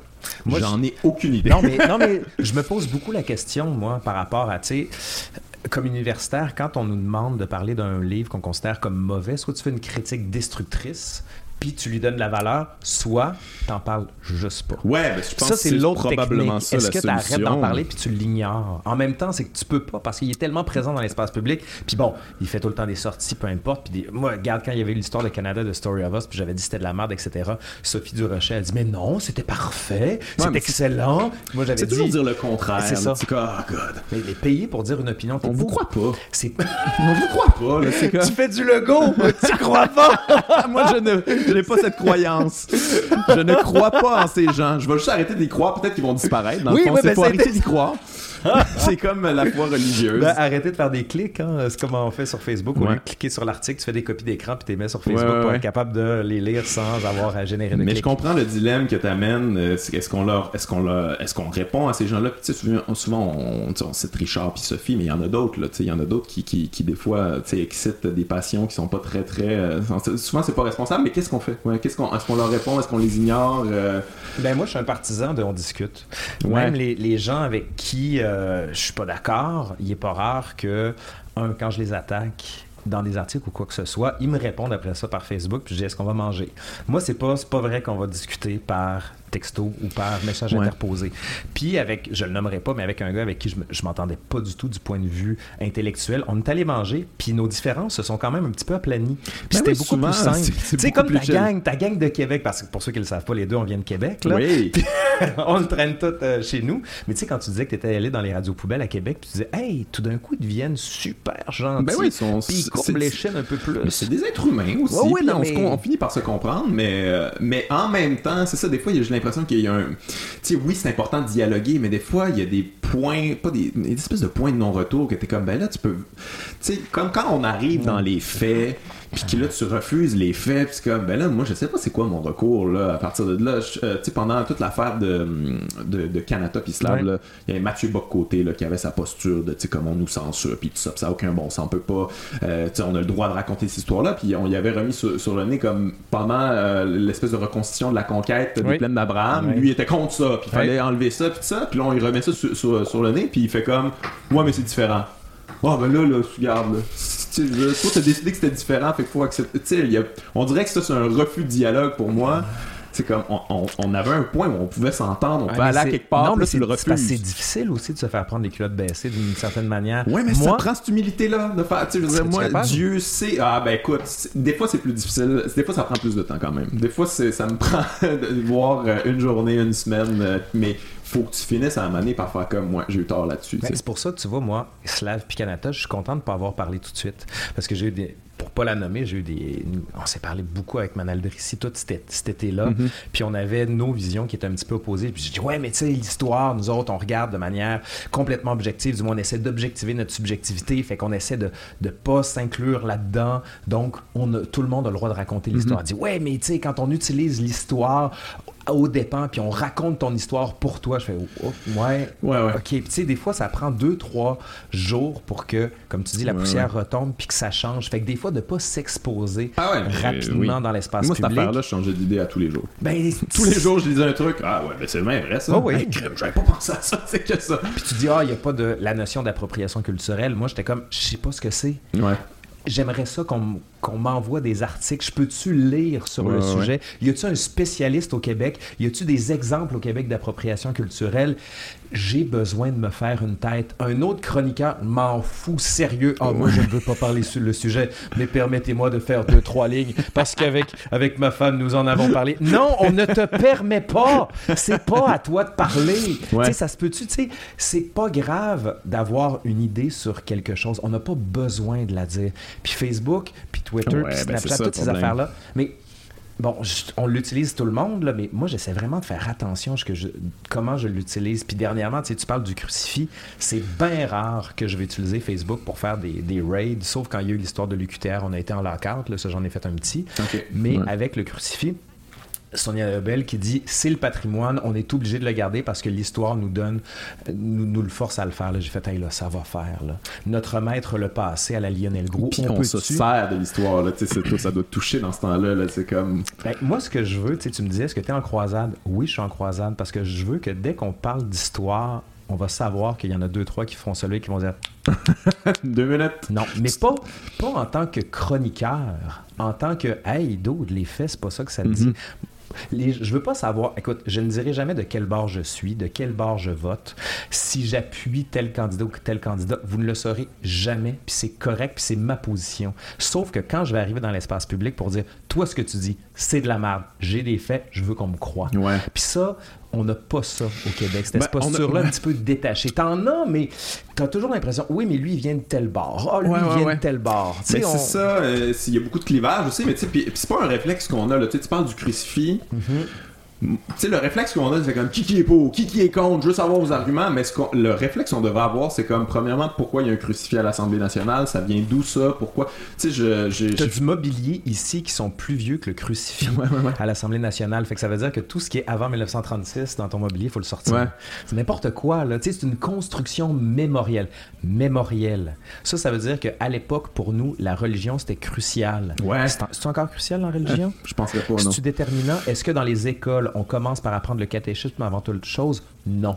Ça ne sert plus, c'est euh, c'est quelque chose du passé qui s'est embaumé. Qui, qui, ouais, ça sert à rien. Puis on a, tu sais, j'ai fait une émission de radio euh, récemment, il y avait Sol Zanetti qui était là, qui parlait de la sermentation. Oui, à euh, la soirée. Ouais, c'est ça, tu l'écoutais. Puis, mais ouais, mais je trouvais ça quand même intéressant. Moi, je n'étais pas au courant, c'était pourquoi la sermentation à la reine, puis le, tu sais, comme on, comme on, par rapport à l'église aussi, là, mm -hmm. une sermentation à l'église, mais c'était pour que les protestants puissent pas rentrer, là, tu sais, comme. Oui, le serment du test, mais ça a été, ça a été laissé de côté. Bon, il a dit des affaires.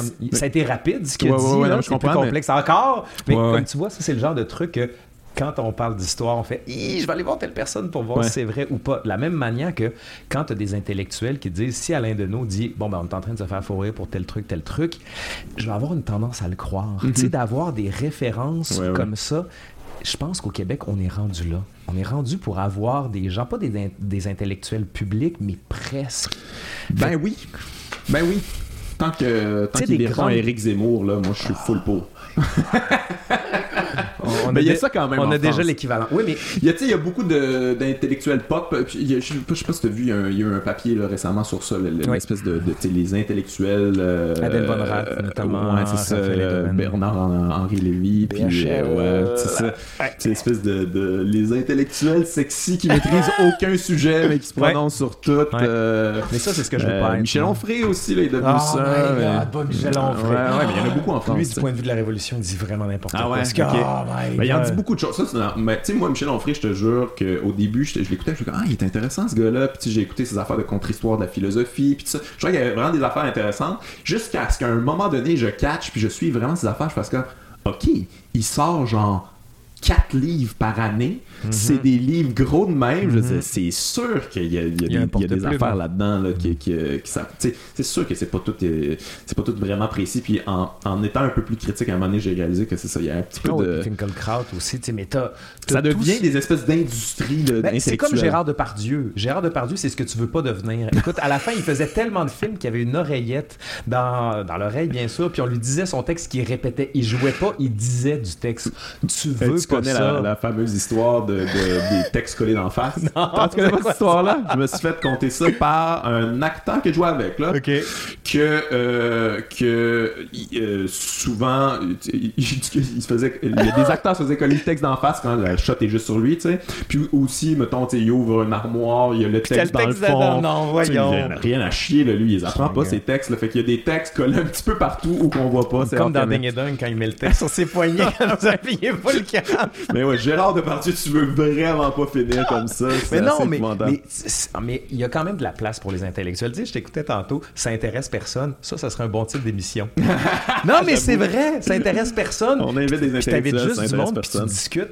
Je serais curieux de voir, de faire un truc en live comme ça. T'in- T'invites du monde à un repas, puis c'est comme, let's go. Ben On moi je veux le faire, donne. je veux le faire éventuellement. Puis ça va, ouais, ça va être vraiment triste ce que je vais te dire là, mais c'est juste qu'on a besoin d'un micro de plus. Ah, On ben, a je t'en besoin- prêterai un. Ouais, tu m'en prêteras un, mais il faudrait que ça fitte. En tout cas, bref. Mais euh, mais ouais, tu sais quand il y a des histoires comme ça, là, justement là, Slav Canada, whatever, là, tu t'invites quelqu'un qui, tu sais, des, des gens qui s'y connaissent, qui ont Ouais. pas nécessairement, euh, mais qui, qui s'y connaissent vraiment, qui ont des opinions euh, comme opposées, puis euh, let's go, on va jaser, puis euh, on va on va trouver un terrain d'entente. ou En, en tout cas, on va on va se faire une tête. euh, Le débat, le débat sert pas nécessairement à trouver tout le temps un point de convergence, mais à éliminer les mauvais arguments. Ouais. Parce que tu peux avoir un très bon argument de ton bar, je peux avoir un très bon argument de mon bar, puis c'est irréconciliable. Mais la tension qu'on peut avoir révèle Ouais. quelque chose. Mais le problème, c'est que tu n'as pas de tension en ce moment. C'est que c'est tellement polarisé. Écoute, Ouais. écoute ils, ont, ils ont sorti des, des chiffres, là, prenons les, les- aux États-Unis. Les démocrates considèrent que le mal est plus incarné par les républicains que par la Corée du Nord. C'est quand même grave, là. Puis on la, la- la question qu'on se pose aux États-Unis, c'est est-ce qu'on est dans une guerre civile? Est-ce qu'on est revenu dans un modèle qui serait celui d'une guerre de sécession en deux camps qui ne veulent pas se parler et l'autre camp serait l'incarnation du diable? On n'est pas comme ça au Québec, sauf qu'on est en train d'avoir une division qui risque carrément de nous casser en deux. Puis le problème que je vois, c'est le dialogue, puis le- en fait, le peu de dialogue. Tu sais, quand on bloque quelqu'un, quand notre premier ministre sur Twitter bloquait des journalistes en disant non, vous, vous, je veux pas vous parler, c'est un danger. De la même manière que moi, je peux être ne pas être d'accord avec un, un ultra-nationaliste à fond qui dit que l'histoire nationale, ça doit juste être des, des mâles blancs hétérosexuels, puis c'est de eux qu'on devrait parler, puis on devrait juste parler de leur fait d'armes. Si je les bloque de ma vie, ben merde, je saurais pas c'est quoi leurs arguments. Puis peut-être qu'à un moment donné, il y a quelque chose qui va résonner en moi, qui va me forcer à trouver d'autres arguments. Donc ça, faut qu'il y ait un espace Ben, de je suis d'accord avec discussion. toi. Je suis d'accord avec toi. J'en, ai parlé avec euh, Aurélie Lanto, justement. Je, puis je parlais de ça. Tu sais, que, que moi, mettons Radio X, puis les Ouais. radios poubelles, pour moi, c'était quand même important que ça existe parce que je veux les entendre. Je veux, je veux pouvoir bâtir un argumentaire dans ma tête. Puis je veux. Tu sais, je veux dire, moi, j'ai, côtoie pas ces gens-là. Là, fait que c'est important pour moi de savoir, OK, vous, vous pensez comme ça. Je trouve ça fucked up. Mais c'est quand même. Ok, on va essayer de comprendre pourquoi vous, vous pensez comme ça, puis on va essayer de, de, de, de se comprendre, d'essayer de. Parce que si tout le monde reste dans leur position. C'est le silo, ça, c'est ultra dangereux. Ben, tu- si tu le vois, les algorithmes Facebook, les algorithmes Twitter ou YouTube ou quoi que ce soit te donnent ce que tu veux. C'est vraiment problématique. Ouais. Fait que mettons-nous en danger, mettons-nous aussi. tu sais, le but d'un intellectuel, c'est pas de nous confirmer dans nos certitudes. C'est au contraire d'arriver avec quelque chose qui est un petit Mhm. peu comme tu dis, en disant Oui, mais c'est plus compliqué que ça. Ça fait Ouais. OK, je suis pas à l'aise, c'est correct. Puis je vais y penser. Puis c'est pour ça que cet été, quand les gens disaient il y a eu de la censure ou quoi que ce soit, non, gagne. Ouais. On a eu ce qui s'appelle un débat. Puis un débat. Non, on n'était pas à l'aise. Non, mais ça se passe pas toujours bien. Puis c'est pas toujours. C'est confrontant, puis c'est correct. C'est quand la dernière fois qu'on a eu un vrai débat au Québec, on l'a eu sur la souveraineté. bon, il y en a qui veulent encore ramener ça, mais là, en ce moment, peut-être qu'il y a autre chose comme type de débat. Les débats environnementaux, les débats sur le colonialisme, les débats sur la représentation des minorités, le débat sur les Autochtones, c'est des débats qui sont nécessaires. Est-ce que c'est problématique? Non. Est-ce que ça va nous faire mal? Oui. Est-ce qu'il va y avoir une tension? C'est sûr, s'il n'y en a pas, ça veut dire que tout le monde est d'accord. Ouais, ben ça, au Québec, c'est un problème quand même. On aime le consensus, on aime quand tout le monde est content. Il y a une espèce de culture, c'est un peu village. C'est comme euh, tout le monde se connaît, puis euh, on ne commencera pas à mettre la chicane dans la cabane. C'est peut-être parce qu'on leur offre juste ça. Peut-être, ouais, Moi, je, suis un partisan. Il faut faire confiance à l'intelligence des gens aussi, là, je pense. Là, mais... tu fais un podcast de deux heures, là. Moi, je trouve ça hein. fascinant que les gens écoutent ça et qu'ils l'écrivent comme c'était vraiment intéressant, je connaissais pas lui. C'est comme ah ouais. Tu sais, je veux dire, moi je, le fais par intérêt, mais je trouve ça incroyable que les gens soient aussi intéressés. Ils se le font pas offrir aussi. Tu sais, souvent ils, m'écrivent comme je connaissais pas cette personne-là, tu l'as pris où? Puis ça, je suis comme ouais, mais tu sais, c'est pas, c'est pas, je pas, pas été les prendre dans une grotte là. Je veux dire, c'est des gens qui existent, qui, qui pratiquent leur métier, qui, qui sont oui, effectivement. Je pense qu'on aurait besoin de ça. On aurait besoin... c'est parce que tu as un intérêt, puis de la même manière, moi j'ai des intérêts, puis tu te dis, ça serait bien que on croise tout ce qu'on est pour voir ce qu'on est capable de révéler. Mais il y, a ça dans l'espace public au Québec. Tu sais, les gens, un que j'aime beaucoup, je pense que tu le connais, Serge Bouchard, qui est dans son émission avec Jean-Philippe Plot. Ouais, c'est fou, émission, qui est génial. Il faut absolument aller écouter ça. À chaque fois qu'ils ont un sujet, Serge dit toujours Bon, la rechercheuse propose des gens en France, puis il dit toujours non, on en a au Québec. Je veux que ce soit des gens du Québec. Puis ça, tu vois, c'est une posture qui est géniale. Puis il met au monde carrément des gens. Un que j'aime beaucoup, c'est Jérémy McEwen qui a écrit un livre qui s'appelle mhm. Avant je criais fort. Puis il a rassemblé toutes ces, ces, chroniques. Puis lui, il est né carrément avec ça. Avec ses fous. C'est ça. Donc tu dis, on est capable, on a des gens, tu sais, au cégep, tu as plein de gens qui ont des docs ou quoi que ce soit. Un autre qui est excellent, c'est Mathieu Bellil, qui a fait un livre qui s'appelle Bienvenue dans le pays de la vie. Lui, il est particulièrement intéressant. oui, il vient de faire une capsule sur la fabrique. Mais tu vois, c'est le genre de personne, on en a une masse critique de gens intelligents au Québec. Comment ça se fait qu'on n'est pas capable de les mettre dans l'espace public, à gauche, à droite? Bazo le faisait assez pas trop tôt, quand elle avait le débat. Puis ça, tu dis, ah, c'est que je l'aime pas, Lise Ravary. Ah, c'est que je l'aime pas, Gabriel Nadeau-Dubois. Mais au moins, tu dis, ça clash. Il se passe de quoi? Oui, puis ça, c'était le fun. Peut-être que ça, je sais pas quel était le, le rendu, mais moi, c'était les moments où que j'aimais le plus. Parce que ça me mettait en danger, ça me mettait mal à l'aise. C'est révélateur, ça. Ouais. Je, ben oui, il y aurait besoin, on aurait besoin de ça, mais je veux dire, oui, euh, c'est ça. Les, émissions de variété avec des vedettes, ça, je pense qu'on en a assez, Je pense qu'on peut statuer. On va arrêter.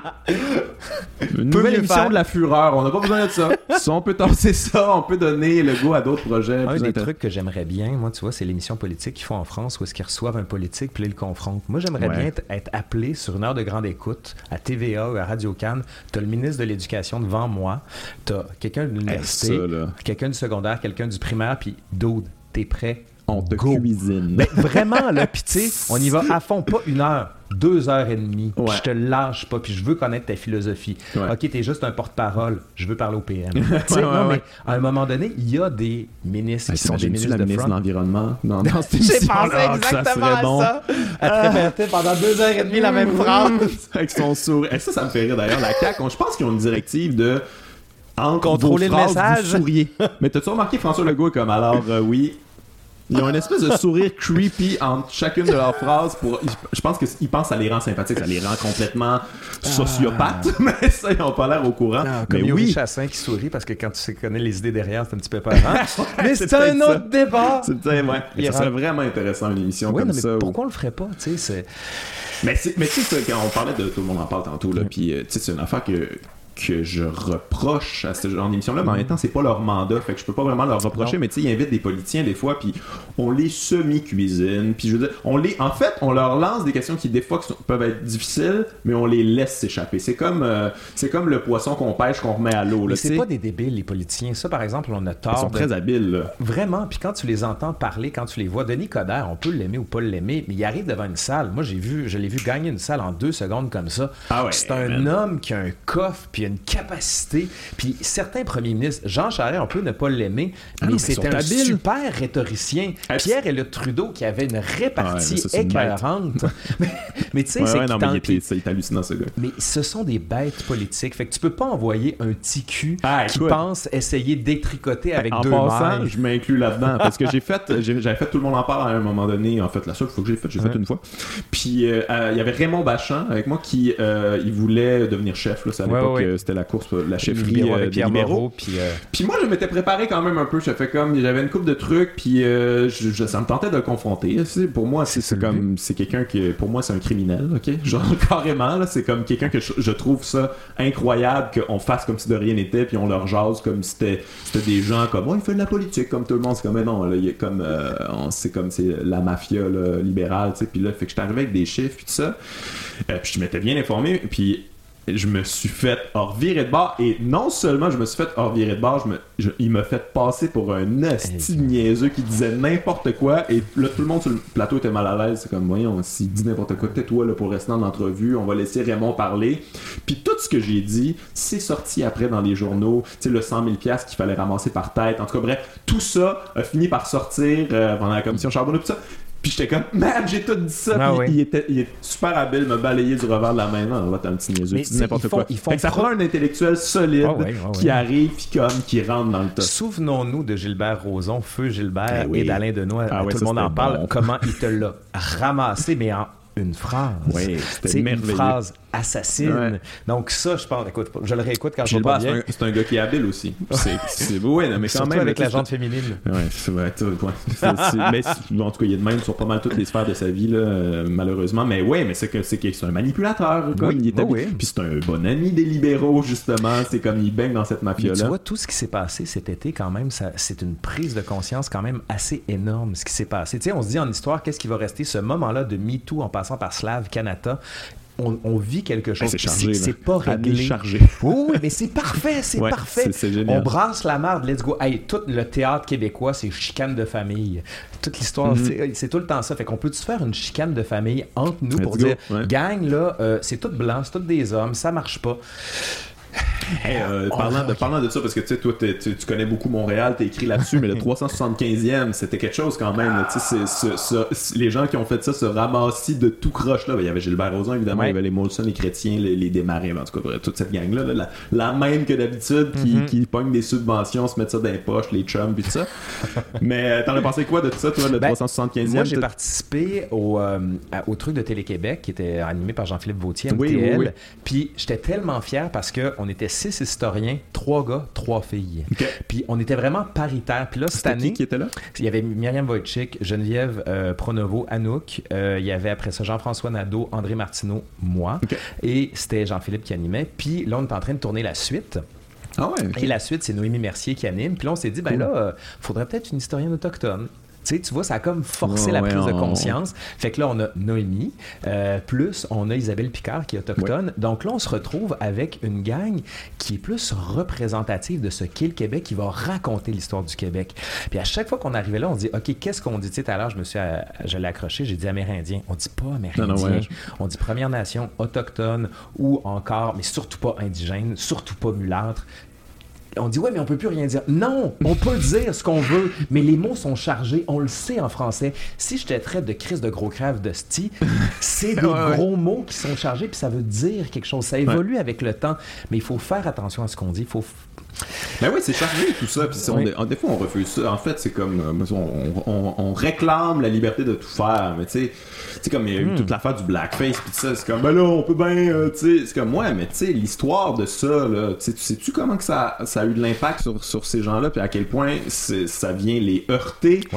Non, mais l'histoire, on s'en fout, c'est du passé. C'est comme, hey, à un moment donné, là, tu sais, euh, c'est, oui, là, je comprends ce que tu veux dire, mais, euh, tu sais, c'est important. Puis, tu sais, souvent, on fait comme si on, la connaissait, l'histoire, quand on la connaît pas du tout. Il oh, y en a même pas eu du blackface euh, au Québec. Oui, il y en a eu. oh, ben, en tout cas, anyway, là, on peut le faire pareil. non, non, c'est pas même ça se passe. Tu sais, c'est de l'empathie aussi. On, on disait en joke, mais bon, toutes les discussions que j'ai eues cet été, moi, je dis je parlais beaucoup avec Manal, puis je dis, tu sais, je dis, ils ont le droit quand même de le faire. Puis peu à peu, ma, prise de conscience a été, OK, je suis rendu dans une case. Je suis rendu dans la case homme blanc, hétéro, mhm. privilégié. Mais là, je me suis rendu compte que ce que je vivais là, puis ce que je trouvais être oppressant, eux le vivent depuis ben qu'ils sont nés. Puis j'ai comme dit, hey, ta gueule, Turco. Vraiment ta gueule. Puis, mais c'est important un petit ta gueule à soi-même de temps en temps. Mais, tu, dis, tu dis, ouais, mais là, j'aurais plus de place dans l'espace public. Non, non. Tu vas l'avoir, il va juste falloir que tu sois fucking bon. Il va falloir que tu sois ultra pertinent. Donc, step up, tu sais, puis fais ta game. Tu es dans une case, comme tout le monde, on est tous dans une case maintenant. Puis il faut qu'on soit représentatif de la société. Puis à un moment donné, je faisais une une conférence sur la, présence sociale de l'historien, puis on était juste des hommes blancs. Puis Camille se lève, dit ben là, euh, ça ne tentait pas d'inviter des femmes. J'ai fait ouais, ouais, ouais. ta gueule Turco.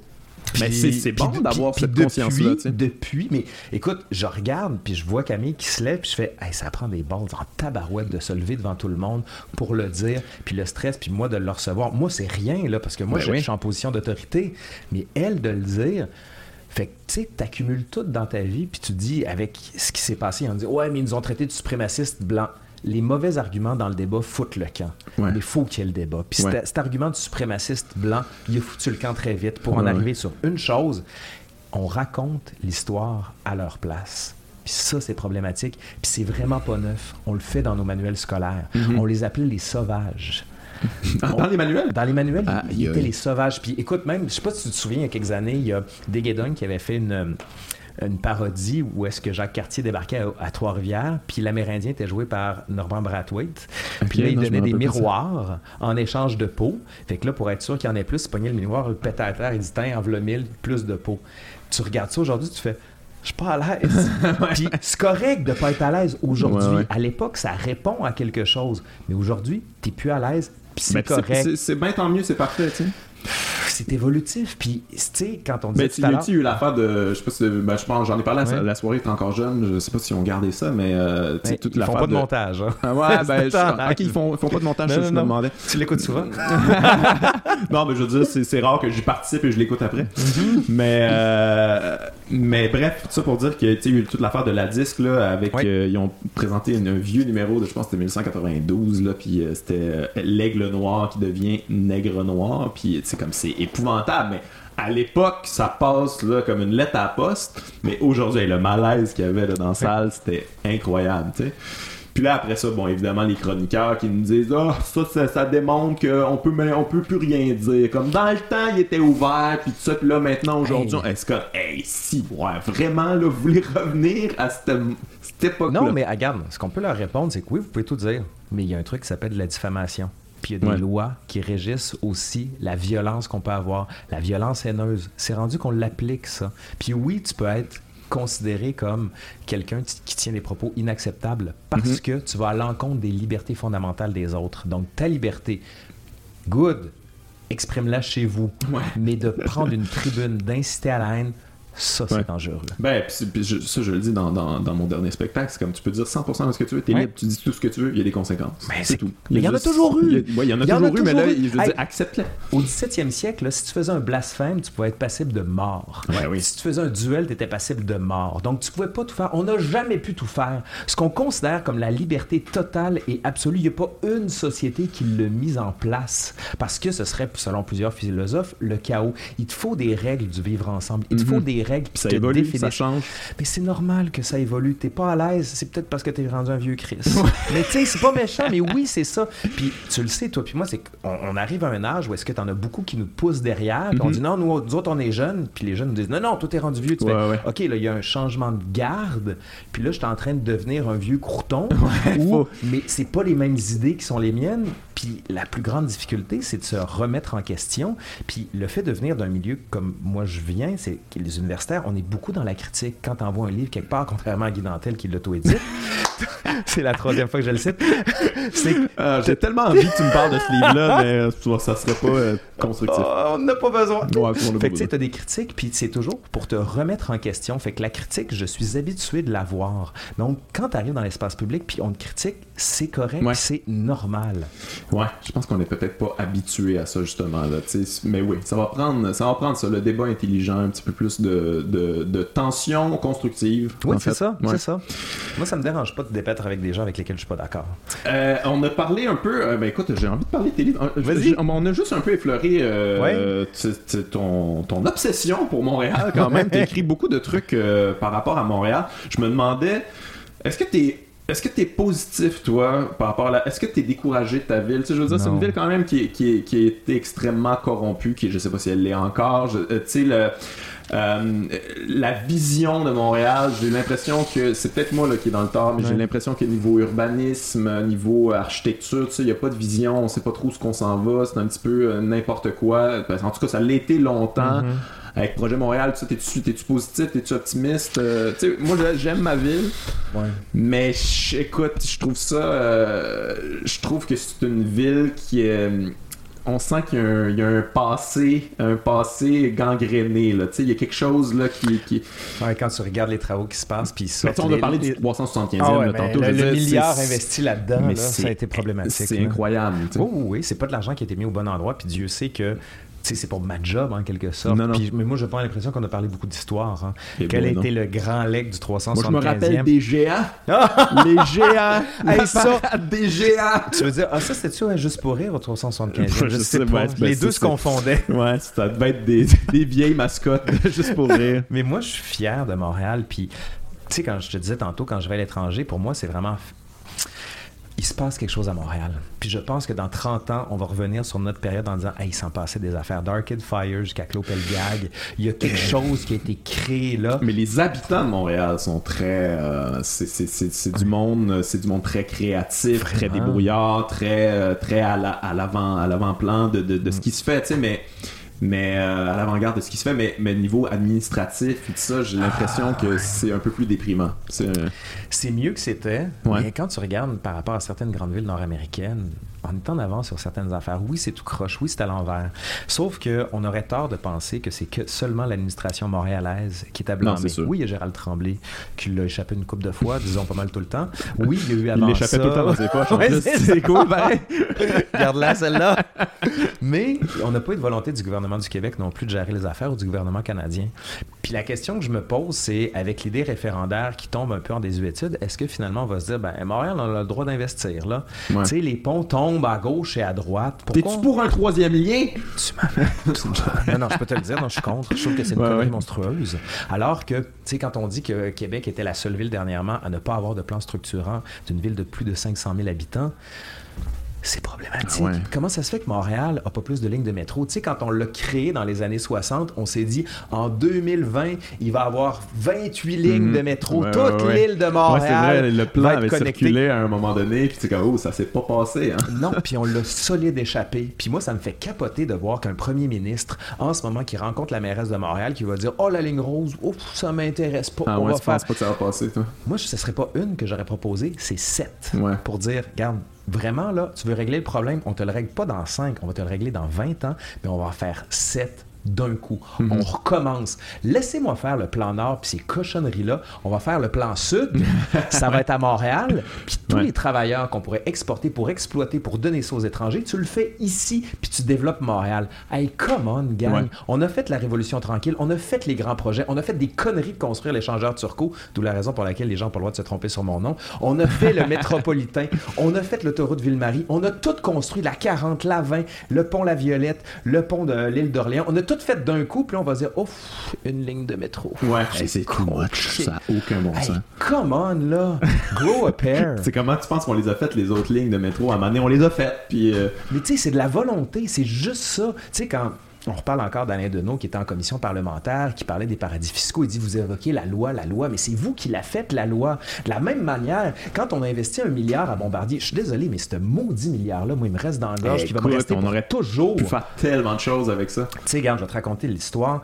Ma fille va à l'école dans Villeray, Puis quand je suis rentré pour la première fois, je rentre dans l'école, puis je regarde, je fais Hey, c'est les mêmes posters que quand moi j'allais à l'école. Puis là, la directrice nous explique qu'on peut pas m'apporter de lunch chaud parce que s'il y a plus que deux micro-ondes branchées, ça fait sauter tout le système. Guillaume, on est dans Villeray. deux micro-ondes. Deux micro-ondes. Le système date de 1922. Puis quand, écoute, dans ce livre-là, le livre que j'ai fait avec la presse, je suis tombé sur une photo de la construction de l'école de ma fille. Ça a pas fucking changé. C'est fou, hein? On est rendu où? Tu sais, t'as du monde comme Pierre Thibault dans son livre qui est magnifique et si la beauté rendait heureux, mm-hmm. qui raconte le plaisir de rentrer dans quelque chose de beau, dans un bel espace. Tu sais, qu'on parlait de confort intellectuel tantôt, là. Rentrer dans quelque chose qui est beau, c'est le fun. Puis ben Montréal, c'est une belle ville. Moi, j'aime ça la brique, j'aime ça les escaliers, j'aime ça la...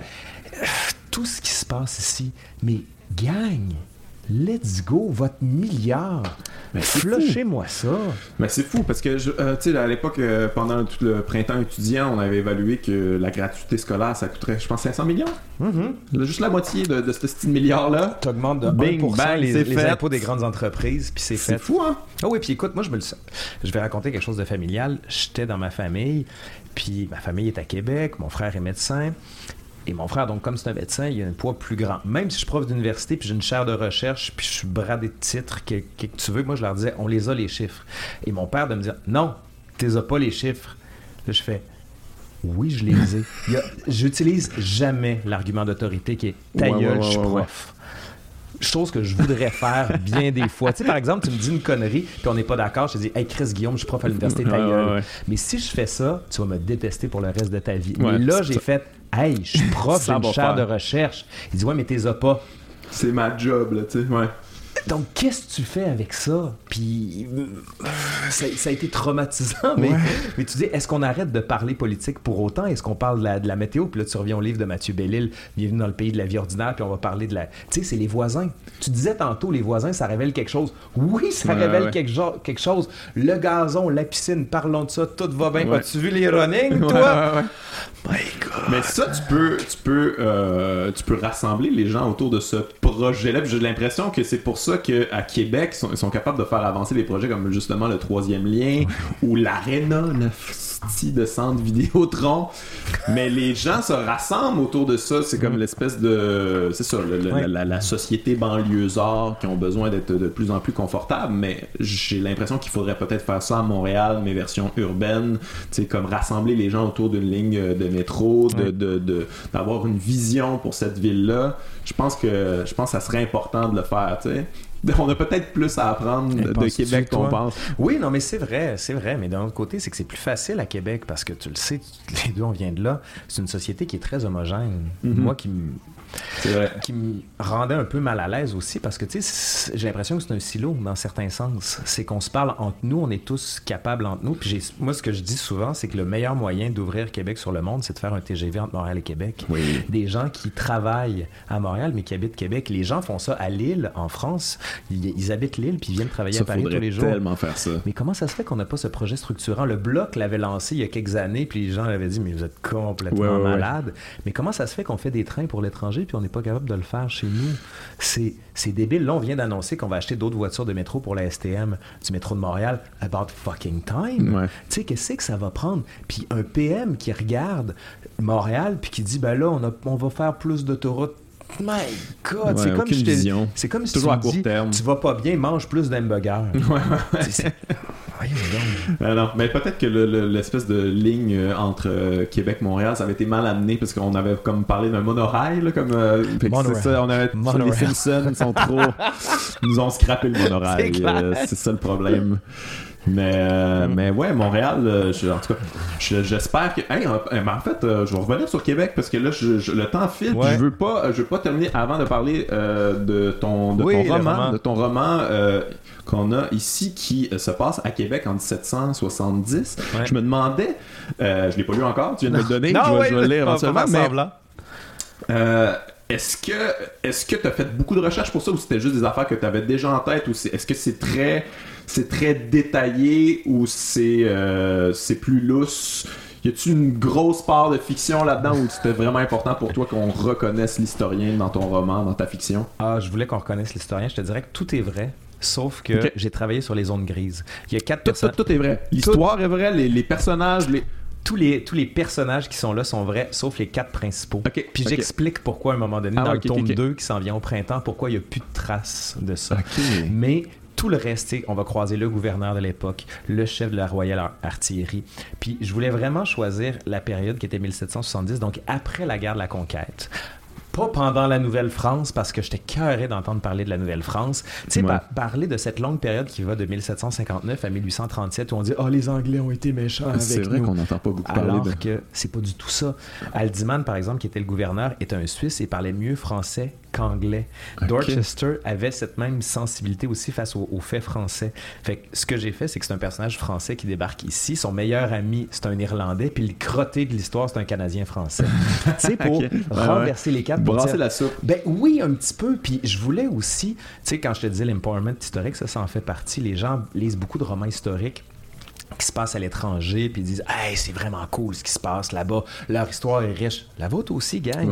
C'est juste que vous la connaissez pas. Puis tu sais, depuis le début, je te dis, moi, mon but à travers la chaîne YouTube, les chroniques à TVA, etc., c'est de rendre ça. Puis je me dis, comment je peux le faire pour toucher un autre public? Le roman en est un. Puis toutes les questions, c'est ça s'est-tu vraiment passé comme ça? Oui.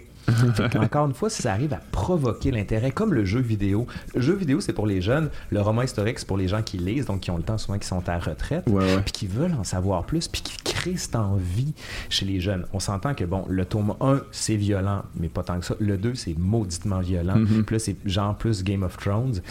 Ben là, je, te le dis en, primeur, là, le tome 2, ça se passe pendant l'invasion de Montréal en 1775, parce qu'on oublie que les Américains sont venus ici, puis il y a eu de grandes batailles. On est passé à un cheveu ah de devenir américain. Puis les Américains se sont cassés les dents le 31 décembre 1775 devant les remparts de Québec. Puis il a fallu qu'ils reviennent. Mais Montréal, pendant tout un été de temps, pendant un automne, a été américain. Ah ouais, pendant ben, un été de temps? Oui, oui. Benjamin Franklin est venu ici, puis on est en train de préparer le... Checker ça, comment on va gérer ça, ouais. Ah, c'est vraiment riche comme histoire. Puis c'est à ce moment-là que des, grands imprimeurs sont débarqués ici, puis ont amené toutes les idées des Lumières qui se sont développées par Rousseau, par Voltaire. Donc, tu as vraiment une ouverture complète avec le monde américain qui est en lien. Puis des fois, on regarde les Américains en disant Ah, c'est pas nous, euh, gagne, on est très près des Américains. Puis nous autres, on regarde la France en disant Ah, ça, c'est la mère patrie. L'Angleterre, on fait Oh, ça, c'est les méchants. Oui, mais non. Puis ce qui est très drôle, puis là, je vais juste te faire un parallèle. C'est quand tu envoies un Québécois à Londres, puis un Québécois à Paris, puis ils font les deux villes, ils sentent plus chez eux à Londres qu'à Paris. Moi, je te confirme que oui. Moi, personnellement, c'est ça. Mais à vous, c'est ce qui est quand même. Puis pourtant, on entend plus parler de la France que de l'Angleterre. Demande aux gens ici ce que c'est que la glorieuse révolution de 1688. Personne ne va savoir ce que c'est. Pourtant, ça fonde le régime britannique dans lequel nous vivons actuellement. Mais si je parle de la Révolution française, bon, ils vont peut-être pas en savoir beaucoup, mais au moins ils vont savoir ce que c'est. On a comme un problème fondamentale avec l'histoire britannique, d'où la raison pour laquelle dans le roman, je me suis dit, je vais raconter comment on a intégré le Québec au régime britannique, puis je me sers de l'appareil de justice parce que, bon, il y a un meurtre au départ, puis là, on va remonter, puis j'explique quelle est la procédure judiciaire. À la fin, il y a une exécution publique. Puis tu vois qu'au Québec, on a réussi à mélanger deux systèmes de justice qui, au départ, étaient incompatibles le droit civil français puis le droit criminel britannique. Puis encore aujourd'hui, les juristes du Québec, les avocats, sont des spécialistes des deux, ce qui fait que ah quand ils vont à la Cour internationale de la haie, par exemple, ils connaissent le droit coutumier français puis le common law, fait qu'ils sont ultra ah, compétents sur bien des affaires. Puis ça vient de là. Ah ouais. fait qu'on est vraiment hot sur bien des affaires, puis le roman servait entre autres à faire ça. Puis de mettre un peu de chair sur des gens qui, dont on pense qu'ils n'ont pas de référent. Puis, mais tu sais, il y a quand même eu un moment, il y a, un personnage féminin là-dedans, puis quand j'étais en train de l'écrire, c'était à l'époque du MeToo. Fait que je me suis beaucoup inspiré de ça. Ouais. Ben oui, tu sais, à un moment donné, c'est une prostituée parce que je pouvais pas inventer autre chose qu'une prostituée parce que c'était soit une prostituée, soit une mère de famille, soit une religieuse parce que je suis contre l'idée sur laquelle ah c'était une femme hors de son temps. Non non, elle était prise dans son temps. Simplement c'est qu'elle jouait avec les cartes qu'elle avait, puis était oppressée comme tout le monde. Écoute, j'ai hâte de lire ça, c'est très intéressant. Ça fait-tu longtemps que tu as ce côté artiste-là en toi qui veut s'exprimer? J'ai l'impression que ça quand même en oh, toi. Tu as le côté historien, mais il y a un côté artiste là, qui... Euh... Oh, ça a été un choix que j'ai fait à un moment donné. J'avais fait une pièce de théâtre à l'Université Laval, c'était le mariage de Figaro, puis euh, comme je n'étais pas du tout un but de moi-même, j'avais fondé une troupe de théâtre, je, je, réalisais la pièce, puis je m'étais donné le premier rôle. J'étais correct, j'étais très modeste. Puis j'avais gagné un prix pour la la mise en scène, puis c'était le prix Robert Lepage. Puis Robert m'a invité à participer à la création de Zulu Time à l'époque à la caserne Ex Machina. Puis, Ah, ouais. puis euh, j'ai été avec euh, Peter Gabriel pendant un What? mois. J'ai- signé un truc pour dire que j'étais pas, j'avais pas le droit de dire qu'il était là. Puis à terme, Robert m'a intégré dans le spectacle. J'ai tripé, mais je me suis dit, c'est le fun, c'est pas ça que je veux faire. Ah ouais, ok. Ouais. Fait que ça a C'est été très, le- très intéressant ça. Je suis allé très loin là-dessus, puis j'ai vu ce que c'était que la, la vie d'acteur. Je pense que ça se voit, j'aime beaucoup la performance. Quand Ouais. je suis en cours ou quoi que ce soit, je donne des conférences. Pour moi, c'est un show. Ouais. J'assume, mais je je suis pas capable de jouer autre chose que ce que je suis. Fait que c'est comme. J'ai énormément de respect pour les acteurs, puis je serais incapable de faire ce qu'ils font. Mais le souci de la performance, je m'inspire beaucoup de ce qu'ils font eux. Quand je vais voir des choses, je regarde. Quand je vais te voir, je regarde ton. Ouais, ouais. Puis- La manière de présenter Oui, c'est ça. Puis, mais aussi comment tu bouges avec tes mains, puis comment tu fais le temps pour laisser marquer les choses. Le Parce que timing, ouais. le, le Très grand, important. le grand plaisir aussi qu'on oublie souvent quand tu donnes une conférence ou un cours ou quoi que ce soit, c'est le silence. De laisser porter la chose pendant 2-3 secondes, puis après ça, de le reprendre. Ça, ça me passionne, le rythme. C'est pour ça que je te dis qu'éventuellement, je me dis, j'aimerais peut-être ça de faire un stunt de un 3-4 minutes, mais ça serait genre, je vais vous raconter la bataille des plaines d'Abraham en 3 minutes, puis tout va être vrai. Puis j'inventerai rien, vous allez rire pareil. Parce que c'est tellement stupide la manière dont ça s'est passé. Mhm. Fait que tu vois, ça, c'est un des trucs qui m'obsède en ce moment Ouais. pour essayer de la scène. Puis Ben écoute, moi je ça. trouve que t'es quelqu'un qui a vraiment trouvé le bon équilibre en- entre les deux, puis tu le fais très bien, change pas. Laurent, on va terminer là-dessus. Ouais. On aurait pu parler encore pendant des heures. Je vais te réinviter éventuellement, on va parler d'autres choses. Tout Puis, euh, puis euh, mais merci, merci d'exister. Ben, merci, Guillaume. d'être venu. Merci pour ton Un podcast, plaisir. en tout cas. Merci. Cool. Bye bye.